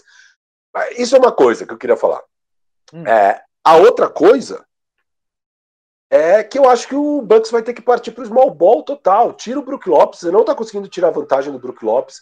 Põe o Giannis lá. E Giannis, bicho, você vai ter que partir para. Você não é o Greek Freak, parte para dentro. O que está acontecendo é o Nets está sendo muito inteligente de mesmo com nos pick and rolls, quando o Giannis pega a bola ali mais ou menos na área do garrafão, ele ainda está a uns sei lá, 4 metros da cesta ali, não sei quantos metros é aquilo, mas ele ainda está longe da cesta. E ao invés dos caras grudarem no Giannis e daí ele ganha a vantagem física e pode rolar e partir para dentro e dominar, eles estão dando espaço, meio que falando: Eles, eles ficam, o Blake Griffin fica uns 3 metros para trás e fala: chuta. É, mas é a mesma estratégia do, do Bucks contra o Adebayo. Eles fizeram Isso, exatamente eles tão, a mesma coisa. Eles estão fazendo exatamente o que o Bucks fez com o Adebayo. Só que, cara, você é o Greek Freak, em tese você é o, uni, é o segundo cara com o físico mais vantajoso da liga depois do Zion. Parte para dentro, bicho. Parte para dentro. Ele não parte. Deixa doido, velho. Freak, vai para dentro. É, enfim, tá, tá bizarro de ver, né? O Chris Middleton tá sendo o Chris Middleton que calma, esperava. Calma, deixa comigo aqui, deixa comigo então. Vai lá. Então vai lá. Eu queria falar do meu X Factor, né? Que eu falei né? na análise, eu esperava uma série muito mais equilibrada tal. Acho que o Firu também, não lembro, mas. Não, é, também, também, é. também. E eu falei. Errei, no... errei, os meus dois grandes erros de playoffs foram do Bucks. Essa jossa de Bucks aí. É, mais um momento. Fomos enganados. Pelo menos apostei, pelo menos apostei no Nets, né? Eu só, também, só faltava ter apostado no Bucks. no menos. nosso bolão que eu tinha ficado para trás já, ali eu fui de, de Bucks, mas não. Não, mas aqui você na opinião, Nets. Não, não, é porque lá eu já, já parti pro modo ousadia. Mas eu queria falar, o Chris Middleton foi meu X Factor, porque eu, o que, que eu disse? O Bucks precisa muito dele nessa série para ter sucesso. Não é que eu falei que ele ia destruir nada, pelo contrário. Foi que ele teria uma série muito difícil e que o time. E que sem ele ia ser complicadíssimo, né? Até porque ele é o fechador da equipe hoje em dia e continua sendo. E um problema de montagem de elenco, mas isso aí é outro papo. Meu querido X Factor, nessa série ele tá com média de 16 pontos, 9 rebotes, duas assistências e meia, chutando 30% de quadra, 23% de 3 e 50% no lance livre. Até lance livre? Até lance livre. Então, derreteu. Meu querido derreteu. Chris Middleton. Pô, bicho, me ajuda a te ajudar. Ajuda nós, sabe? Pô, cara, muito é. lamentável. E, e, e, a troca. Eu... Bom, eu ia falar depois, mas olha, e eu descobri a troca perfeita, perfeita para acontecer nessa off-season, que vai melhorar os dois times, que é. Guarda para arrumando a casa. Tô zoando, vai, fala aí. Não, não, não, não teremos lá. Mas, putz, até a gente falar do Bucks no arrumando a casa, é. o Chris Middleton por CJ McCollum. É boa para todo mundo, todo mundo feliz. Quem diz não, Firu? Alguém diz não? Ninguém diz não. Eu acho que o Bucks ainda pede mais alguma coisinha. Não, não, não, não, não. Eu acho que não, hein? O Bucks pede uma coisa? Você acha que o CJ tem, você acha que o CJ tem menos valor que o Middleton? Eu acho que não, hein? Acho, acho. Eu acho que não. E eu acho que, cara, seria perfeito para todo mundo. O, o CJ jogando gosto, nesse backcourt com o Holiday é ótimo. E o, e o Dame, tadinho, ia pegar um ala que consegue arremessar uma bola e criar um arremesso. Que, óbvio, não vai ser o go-to guy do time, mas aí você tem o Dame, né? Eu gosto, só não vou ficar analisando muito, porque a gente já tá estouradaço no tempo. Estouradaço. Só quero falar uma coisa muito importante. Eu falei de tirar o Brook Lopes, jogar o Giannis de 5, mas aí tem que entrar alguém. Quem que entra mesmo? O bom Brin Forbes. O bom Brin Forbes. Ah, garoto, foi uníssono. Que, que vai, ser, que vai ser devidamente fatiado no lado defensivo. vai, mas foda-se, porque não é aí que você tá perdendo o jogo, você tá precisando de sexta. Cara, se esse cara começar a acertar a sexta, ah, cara, eu não acho que isso vai mudar. Esperança não, não, série no bom Não, não, não, não, A esperança, obviamente, é o Giannis começar a dominar o garrafão jogando de 5. Só a última coisa para finalizar, Firu. Não, mas essa série, e ainda apesar do Middleton, apesar de todo mundo, enquanto o Yannis chutar 20% de lance livre, o Bucks não ganha de ninguém nunca. Então pode esquecer. Ele tá 2 de 10 nessa série. Vamos pra varrida ou não? Varrida ou não? Ah, olha, cara, por um lado, o Bucks não pode jogar pior que isso, né? Não sei. Mas já tá uma. Antes eu achei que seria uma série equilibrada. Hoje eu acho que é mais uma série de quando o Nets passa. Não tô vendo. E, e, e ano após ano o Bucks não mostra esse poder de reação durante a não. série. Então não é a marca desse time. Então. Não é a marca é do Bud fazer ajustes. Não, não. Achei aqui, dei o nó tático. Ele, em geral é ele que toma o nó tático. É. Mas é isso. Que era a minha esperança, né? Era a minha esperança do Miami era o coisa da tático. Faltou também. Não, o Miami, o Miami é isso. A gente achou que o Bucks era muito melhor por ter amassado o Miami, né? Então deu é. essa falsa sensação e agora tá parecendo é, parece que a zona era o Miami. Enfim, vamos nessa. Vai. Superchat no pique. Manda aí, Guto. Manda aí, Guto, põe na tela. Ó, Se aparecer um delayzinho, é, eu já vou. Pedro Correia, muito obrigado pela contribuição, Pedro Correia. Comecei a amar NBA por causa de vocês dois. Muito obrigado. Muito obrigado é o que digo, que demais. Estou amando o Trey Young por ser baixinho como eu. Me faz sonhar em conseguir jogar basquete. Tenho 178. Vocês acham que o Hawks com o Trae Young pode chegar na final? Que bom, achei que você ia perguntar se eu acho que você podia virar jogador de basquete. Não, cara, responde, é, não sei. Responde o que você acha que, você, que essa pergunta. Não sei se está falando na vida, nesse ano esquece, zero chance. É, na vida, pode. Na vida Sim. pode. O Trae Young é um bom jogador, óbvio. Tá, e, montando e Pedro, um time bom. Você tem a altura do Campazo. Então aí, ó, já já, já viu que dá para dá para chegar lá. Vai precisar marcar muito e se meter uma bolinha de três ajuda, hein? Mas o Próximo. É, o Young não vai chegar na final. Enfim. É, esse, ano, esse ano Esse ano sem chance. Mas a, a, base tá bem interessante do Hawks, viu? É, o futuro é, é, animador. Pedro Correia, eu, foi o Pedro Correia passada também, né? Pedro Correia tá me sacaneando, escreveu CRB, tamo junto. Fala, fala, fala. Eu só quero dizer, gente, se você. O Firu, ele tem takes muito interessantes sobre Abel Ferreira. É isso. Ele ele falou primeiro que o Portuga era uma mentira. Ó, a gente estava levantando a taça da Libertadores, eu falei, esse cara é burro igual um, um jumento. E aí depois ganhamos a Copa do Brasil e eu falei, ganhamos com toda a burrice de Abel. Eu que todos os palmeirenses queriam me matar. E aí estamos. Mas vamos em frente que aqui é basquete. É isso. É, siga o Zona do Agrião para te falar de futebol. Isso, mas como, é... como foi como foi superchat, a gente não pode negligenciar. Isso, viu? isso, isso. É isso. Rainer Menezes. Incrível como a defesa do Denver está bagunçada. Vamos chegar lá, ó, mas é. o problema do Denver é esse backcourt. É, não, que é eu, eu, vou trazer, eu vou trazer os números depois para exemplificar o tamanho da diferença. Não dá. Daniel. Daniel Galo, boa, eu tô correndo, tá, mesa? Boa tarde, Cauê, Firu e Mesa. A NBA tem se tornado cada vez mais globalizada, os últimos três MVP são estrangeiros. Acredita que será uma tendência para os próximos anos? Luca Doncic vem aí. É, o Doncic vai ganhar alguns MVPs na carreira. É, de gringo, acho que é mais ele que está posicionado de jovem, né? Porque o de Embiid. resto. Ah, o Embiid. É. E o Joker, que, que, ainda pode ganhar é, mais um ou eu outro. Eu acho que, na verdade, isso equilibrou, viu? É. é. Viu, Daniel? Eu defendo, eu posso falar um take pode, mesmo? Pode. É, é eu defendo. Não, eu, não é, sei lá, é, eu defendo que o jogo das estrelas seja Estados Unidos contra o resto do mundo. Acho que seria muito mais interessante do que capitães, capitães escolhendo o time e tal. Eu... Acho que vai dar aquele senso de orgulho dos americanos quererem ganhar, o resto do mundo também vai querer se provar. Eu acho que seria do caralho e hoje em dia seria muito equilibrado. Teria... Mas é que eu firo é injusto porque, tipo, 70, 70 75% da liga é americana. Bem, mas então, os gringos é que, não... que, chegam é de um patamar muito alto, né? Você, você preenche muito ali a parte de baixo com americanos. O, o alto escalão ainda tem uma vantagem para os americanos, mas é mais pau a pau. Então, para um jogo das estrelas, eu acho que dá jogo. É... Nesse aspecto eu concordo, só não acho que é muito justo. Mas, tipo, a rivalidade, pô, desses gringos que falaram, mano, vamos.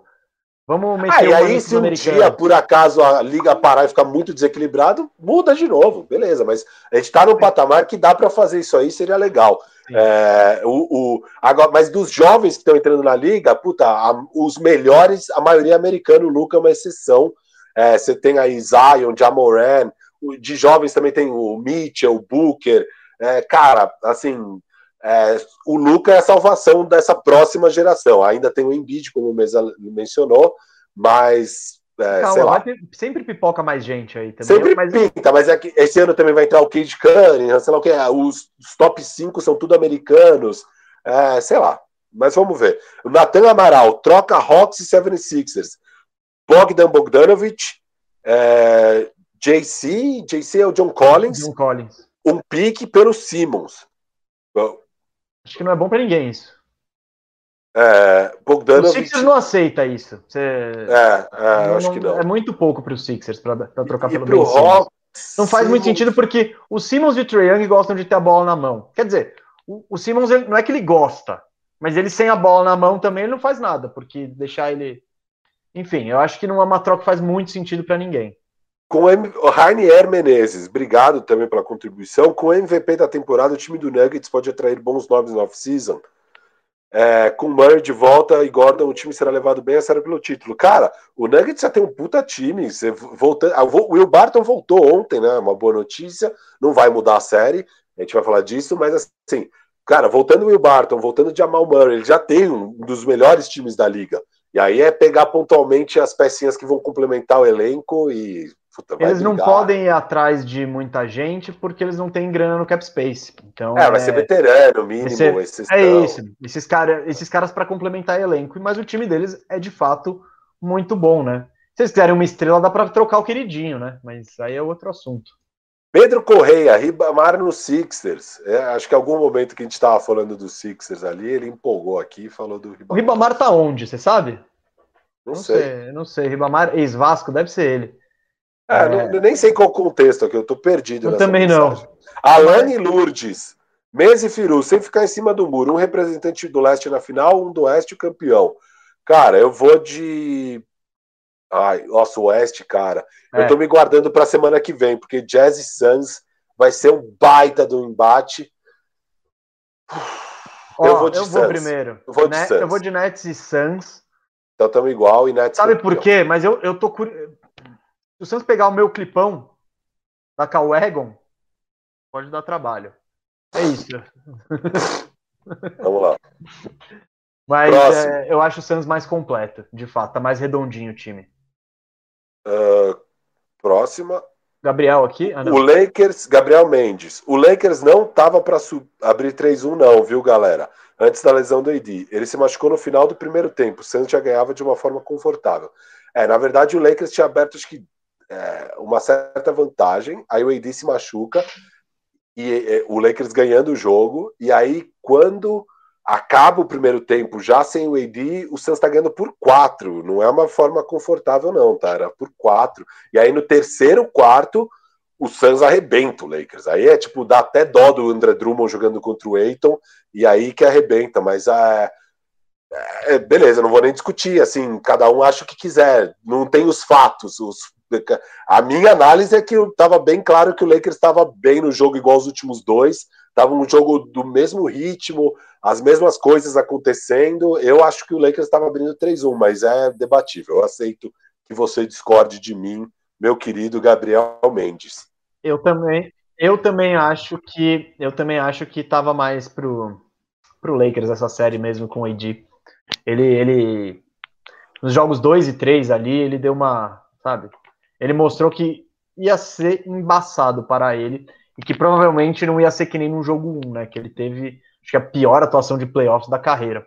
Ô, Firu, fala aí quem virou membro, enquanto a gente está aqui buscando... Nonaca, Joaquim Lira, Guilherme Nonaca, Joaquim Lira, Matheus Cavazini, Antônio Dodoni, Gustavo Mendes, Murilo Alves, André Vitor, Rainer Menezes, que contribuiu muito aqui com o Superchat, Mauro César Oliveira. Gente, muito obrigado. 163, falta pouco aí. É, quando bater 200, vai ter dois bandejão por semana. A gente tem muito jogo de playoff para analisar. O programa já são quatro da tarde, a gente tem que acabar em meia hora. A gente ainda não falou do Oeste, a gente vai começar a precisar fazer duas vezes por semana. Precisamos de mais tempo. Ajuda nós. Ajuda nós. E o jeito de ajudar é sendo membro. Aqui tem o link aqui. E ó, estamos dando coisa, estamos tentando ao máximo aqui, cara. A gente está ralando para entregar cada vez mais conteúdo. A gente faz com muito amor mesmo, muito tesão. Firu, fala, fala, fala da novidade para nossa audiência rotativa, vai. audiência rotativa, temos mil pessoas agora. É, semana que vem a gente vai estrear na nossa Twitch. A partir da semana que vem, o Bandejão vai ser transmitido aqui e também na Twitch. E a gente vai começar a fazer programas nativos para Twitch, que vão ser só na Twitch. E o primeiro programa vai ser o Arrumando a Casa, que era um quadro aqui, e vai ser uma hora, eu e o Mesa mexendo na, na trade machine, conversando, simulando trocas para arrumar um time específico.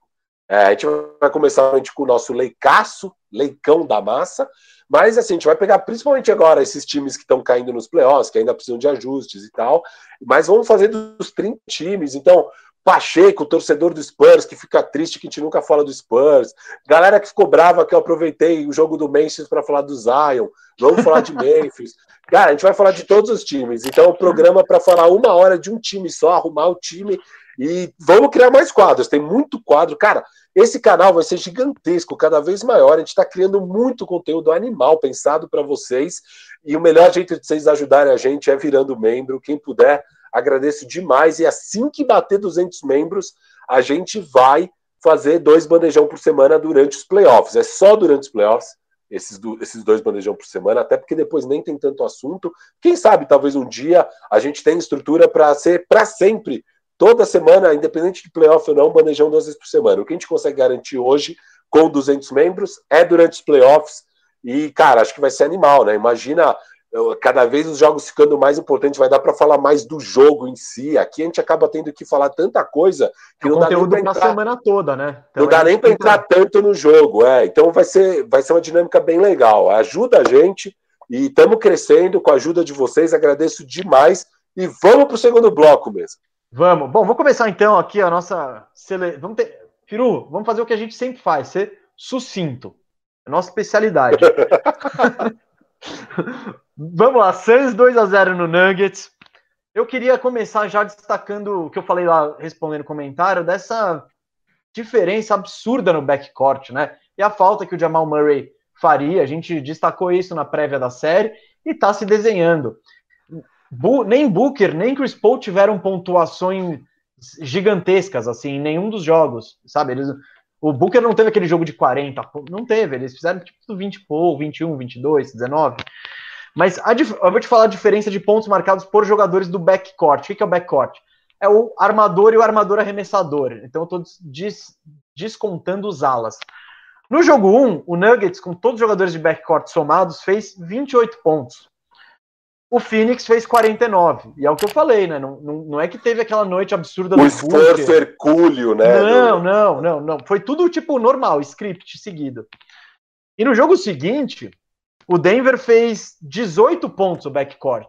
Claro, se você juntar, colocar o Barton aí, que às vezes ele entra como shooting guard, às vezes ele entra como small forward, ou ele é 2 ou ele é 3, eu vou botar o Barton, porque eu acho que nesse time ele joga mais como 2. Então aí vai para, de novo, 28 pontos.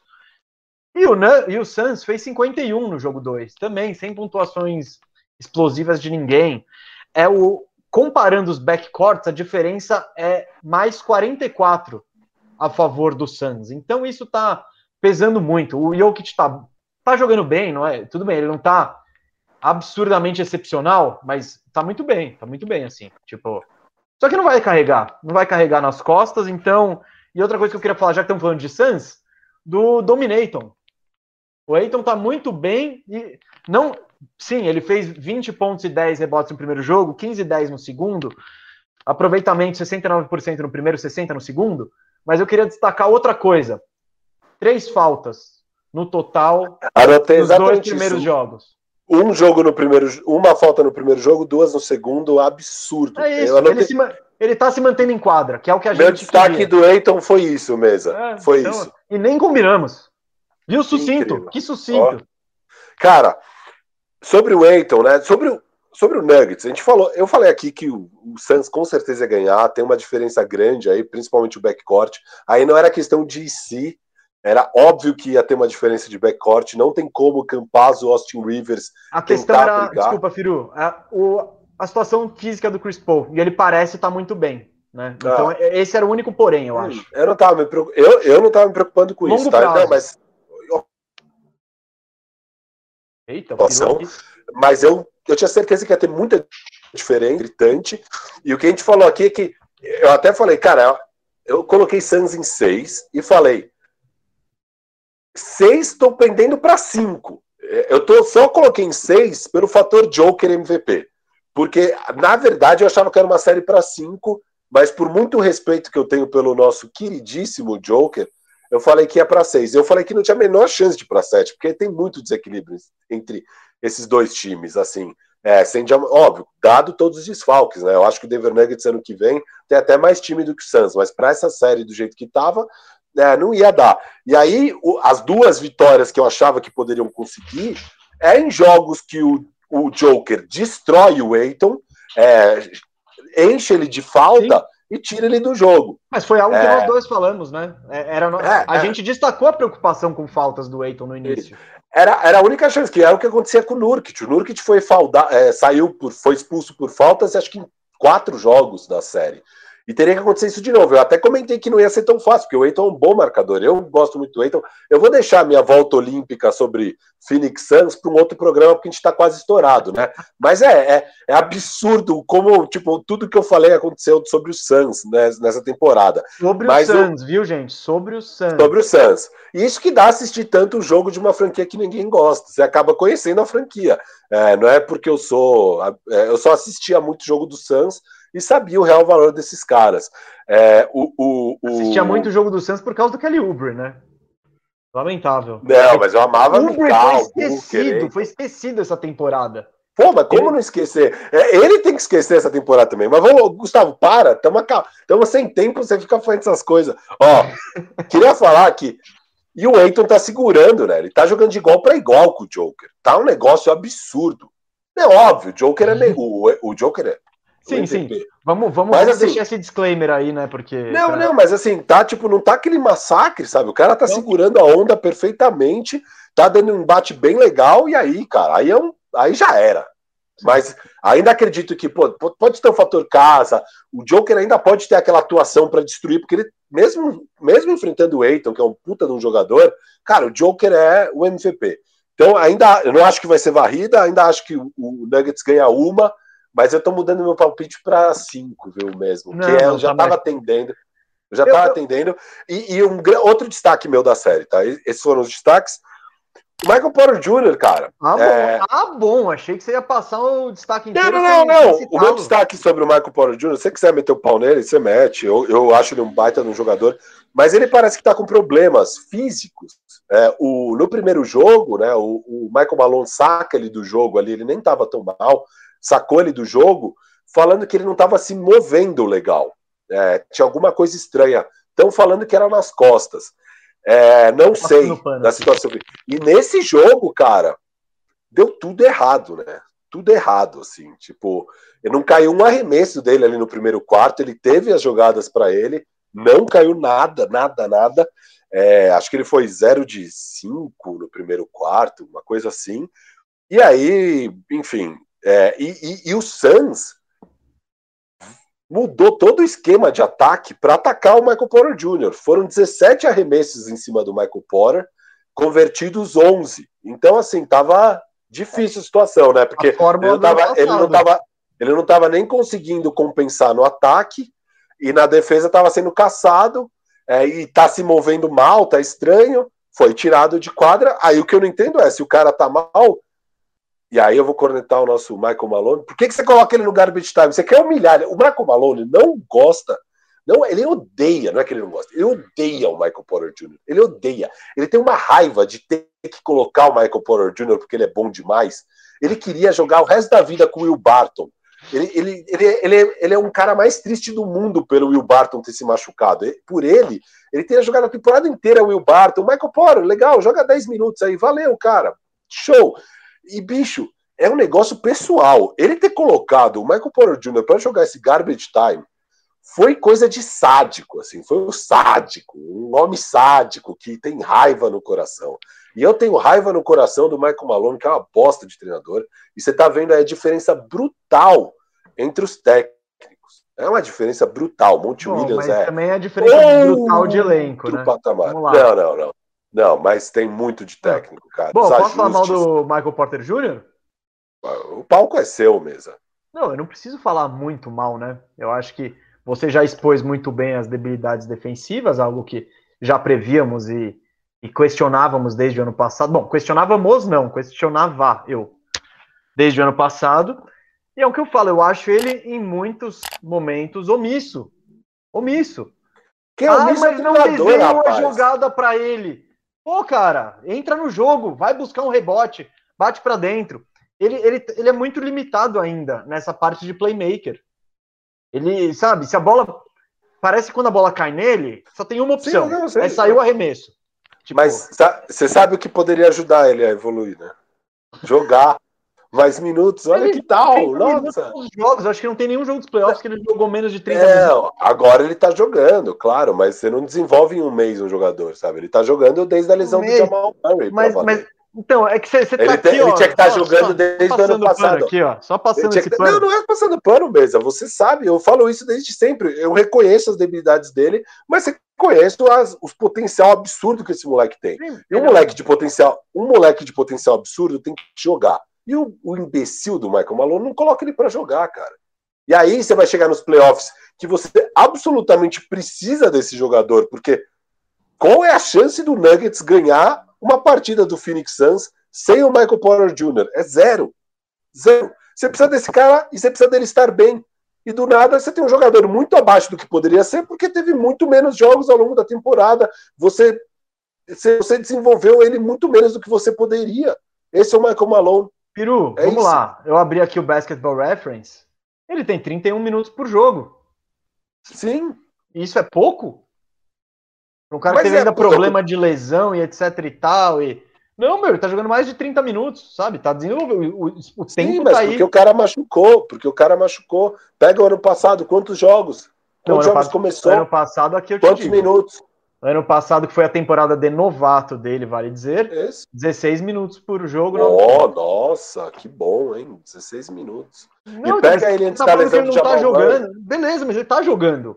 Antes, depois, Agora, etc É pouco tempo. Que jogador que você conhece que com meia temporada se desenvolveu mesmo? Você tá maluco, você tem uma perseguição bizarra com esse cara. Não, eu acho que você que tem uma boa vontade absurda. E eu não acho mais Não é boa vontade, é bom senso. É bom senso. Nenhum jogador se desenvolve em meia temporada, cara. Nenhum. O, o Zion Você teve se duas- desenvolveu? Em meia temporada, não. Ele praticamente não jogou ano passado. É, O caso que você fez a favor do Michael Porter Jr. funciona totalmente pro Zion. E ele se Não. desenvolveu. Opa! Não, demorou, demorou a, a temporada passada, que é meia, digamos, vai, né, foram 28 jogos, e metade dessa, até ele começar a voar e dominar.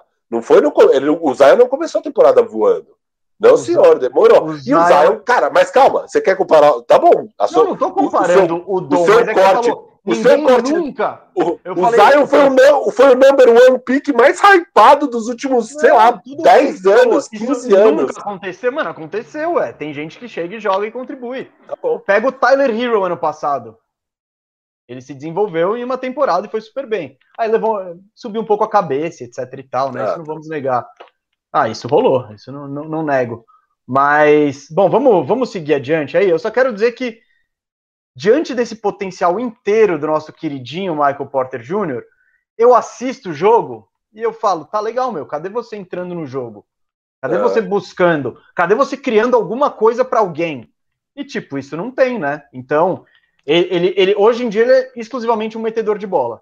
E o arremesso dele é lindo, ele é alto, etc e tal. Isso, beleza. Ele precisa começar a impactar o jogo de outras maneiras. É só isso. Sim. E ele precisa jogar mais. É, tipo 31 minutos por jogo. Vamos pra outra série aí, pra gente, porque a gente tá no pique aqui. Bora, bora, bora. Você quer, você quer mais um adendo aí? Não? Não, não, já tá bom essa. Clippers e Jazz. Um jogo, 1x0 Jazz.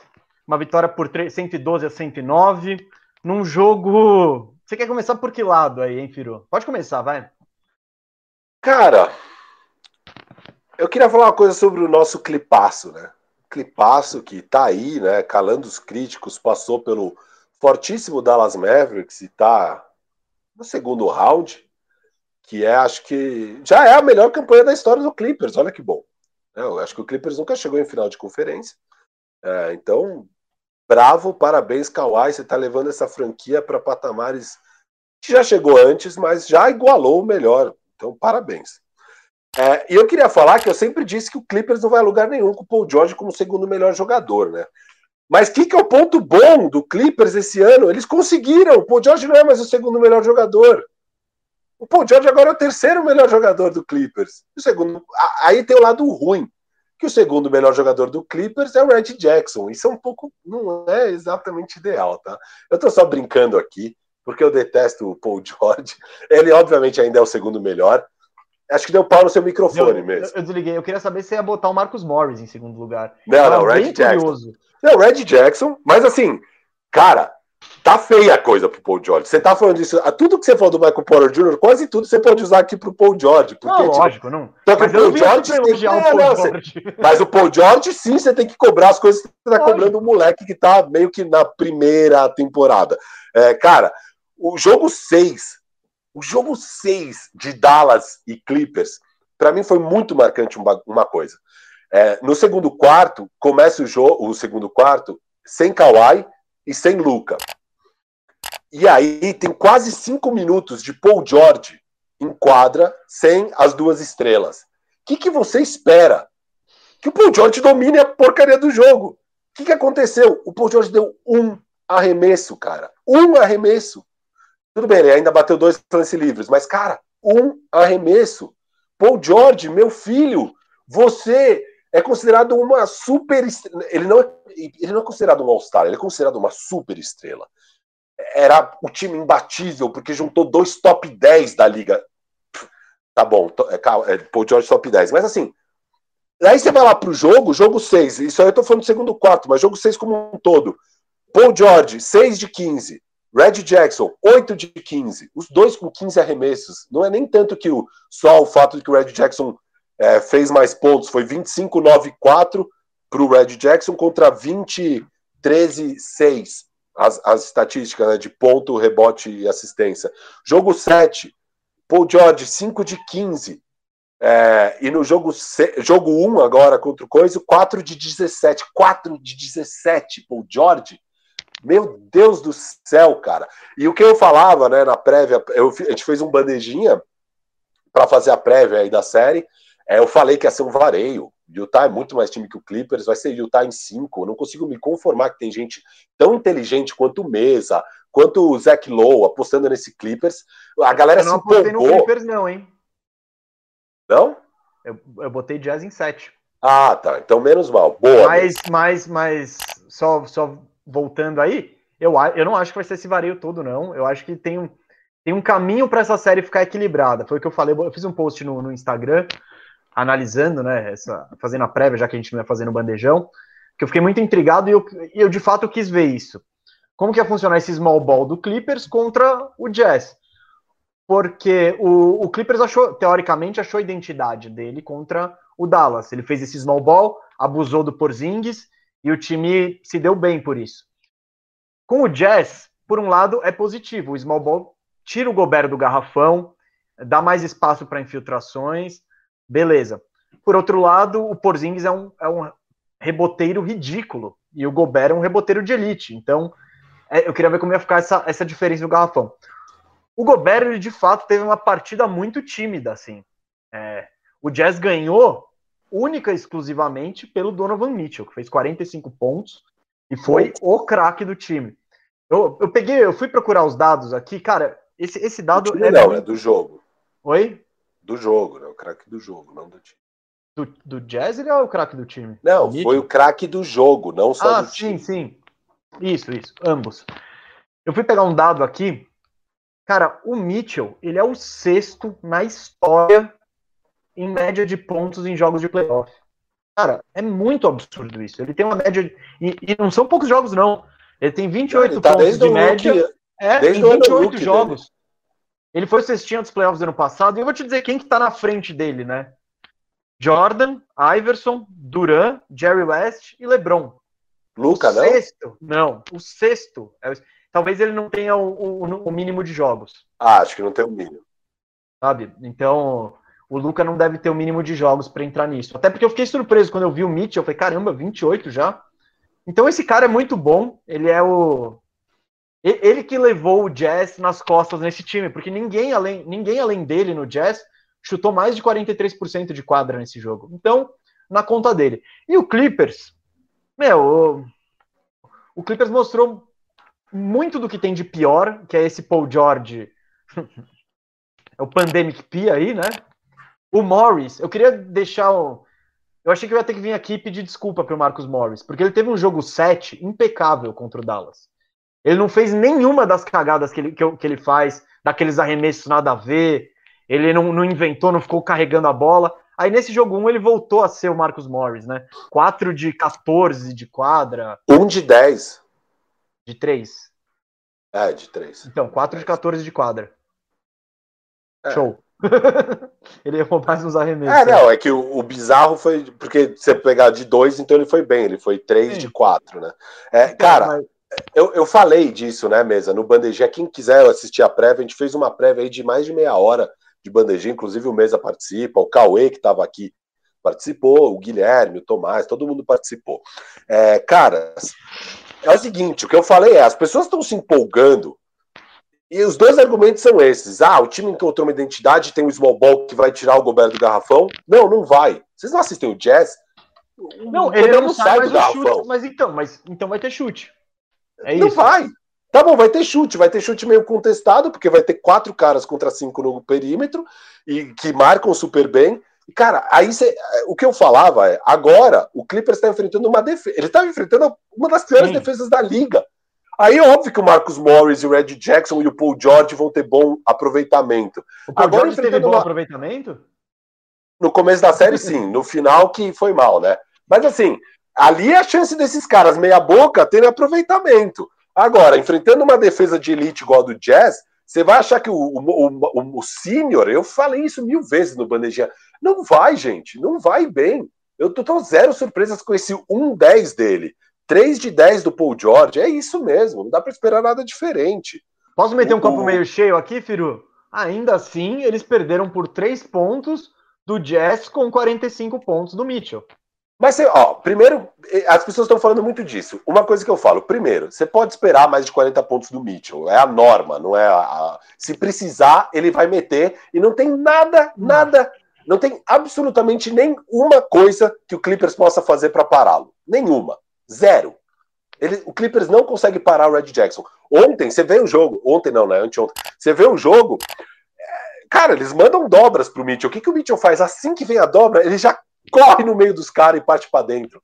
Ele tem, ele tem uma explosão, uma inteligência de leitura das dobras, uma inteligência de ver as trocas e saber quando ataca, uma confiança para arremessar do perímetro. Cara, esse cara é um monstro. E eu, uma coisa que eu falei lá no Bandejinha, que eu fui um pouco tímido, e agora eu quero ser corajoso.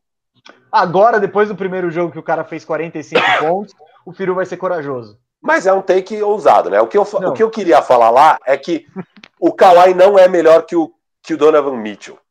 É, e e eu, eu falo, mas falo meio. Não, ah, não fala, Donovan. não fala, não É. fala. Você, você que eu sugere- falo é- O que você diz é que não tem diferença entre ambos. Quando terminar a série, não vai estar tão claro que se existe uma diferença, não. Porque tem muita gente também apostando no Clippers baseado em Star Power.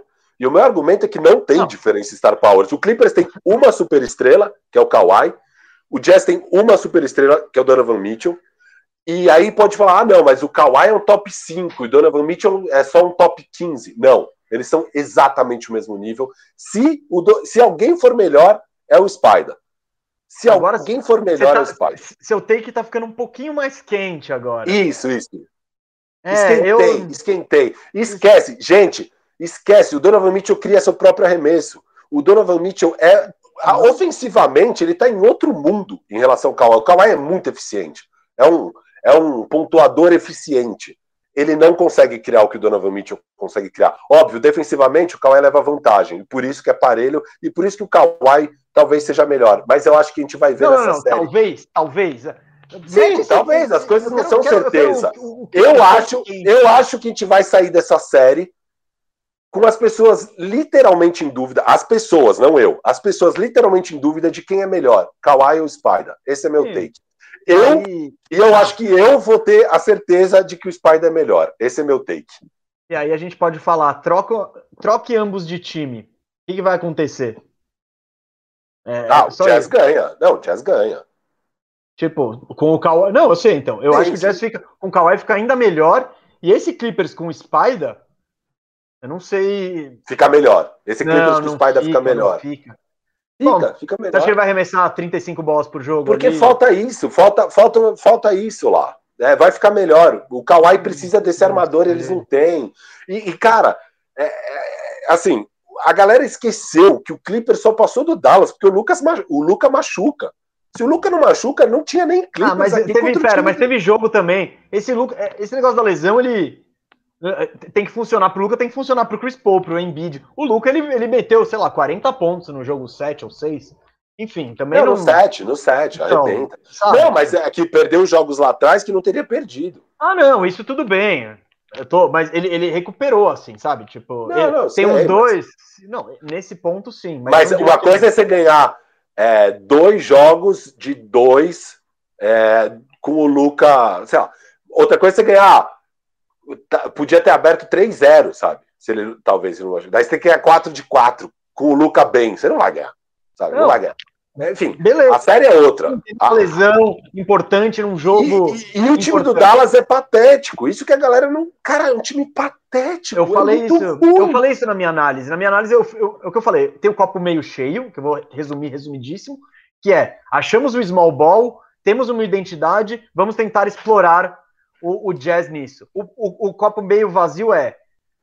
Beleza, mas vocês precisaram de sete jogos para ganhar desse Mavs com o Luca machucado. Então, é talvez não é seja é tão impressionante. E a galera subestima muito o Jazz. O Jazz é um puta de um bom time. Esse é meu ponto. Sim, sim, assim. não, mas é, coletivamente, por isso que eu apostei. Eu, eu acho que é mais racional o de Jazz, porque é um time mais pronto, enfim.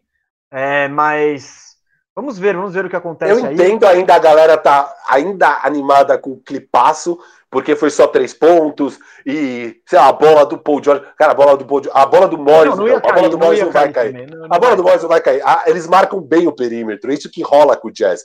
Cara, não vai cair, não vai cair, e não vai cair, e esquece. Vocês a bola vão... final do Morris foi exatamente o que eu critico no Morris. A bola cai, ele é. faz é, o fake. Podia tem, tocar de volta. O Kawhi tá assim, ó, passa, passa que eu tô livre. Aí ele não.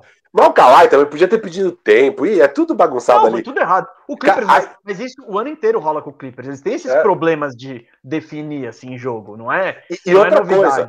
Eu vou falar uma coisa aqui. A galera fica nessa, ah, porque sei lá o que, foi só três pontos. Cara, foi só três pontos, porque no primeiro tempo. E, e, e, o Jazz vem enferrujado, porque estava oito dias sem jogar, né? Porque o Clippers conseguiu levar sete jogos uma série contra o Dallas Mavericks de Maxi Kleber é, e Josh Richardson. Então, o, o time, quando está enferrujado, acontece essas coisas. No primeiro tempo, cara, teve uma sequência, acho que de 20 arremessos que não caíram do Jazz. 20! E vocês não conseguiram ganhar esse jogo, Clippers. Parabéns, vocês não vão ganhar. Vocês vão ganhar um jogo. Eu vou te dar um jogo pro Clippers. Ainda vou dar um jogo. Mas tá. É assim. É isso. Tem algum superchat, Guto? Tem, tem. Eu só queria dizer, gente, que eu estou. Caso não tenha ficado claro aqui, gente, se quiser mandar superchat pra gente responder, é no pique, mas estamos aqui, tá? É, comente aí se você acha que o Kawhi foi desrespeitado mais uma vez pelo Firu, que em outros programas disse que ama o Kawhi. É muito curioso. amo, amo o Kawhi, mas estou cada vez mais entendendo quem é ele como jogador. Hoje não tem tempo para explorar esse assunto. Eu vou explorar esse assunto. Eu vou explorar esse assunto e explicar quem é o Kawhi, que é um baita no jogador. Amo, maravilhoso, mas não está no patamar que as pessoas acham que ele está, tá? E não é nenhum demérito, tá tudo bem. Ele continua sendo um dos top da liga, uma super estrela, baita defensor, um cara muito eficiente para fazer pontos, mas ele tá num degrau abaixo dos caras que são absurdo mesmo, assim. Posso ir pro superchat aqui, Firu? Vamos lá. Gabriel Jovem, Firu tem razão. Ah, Eu não claro. sei quando, mas tem algum momento que ele não tem razão, gente? Então, então esse superchat vale para o programa inteiro. Valeu, Gabriel, Gostei. aí, obrigado pela contribuição. Isso é muito ruim para o ego tô... do Firu e para as pessoas que convivem com ele, mas, enfim. Gustavo, agora não é só uma pessoa falando que o Firu tem razão, é uma pessoa pagando dinheiro para falar que o Firu tem razão, cara. Isso é incrível. Eu tô eu feliz. Acho que, é, eu acho que isso é meio complicado também, porque, tipo, ele devia estar tá tão perdido no, nas mensagens o Firu tem razão, que ele falou, não, eu vou pagar para aparecer. Então eu, eu não acompanhei não o chat, talvez depois. Eu não acompanhei o chat, aqui, eu não acompanhei o chat, não sei. Não dá pra Eu, eu às vezes.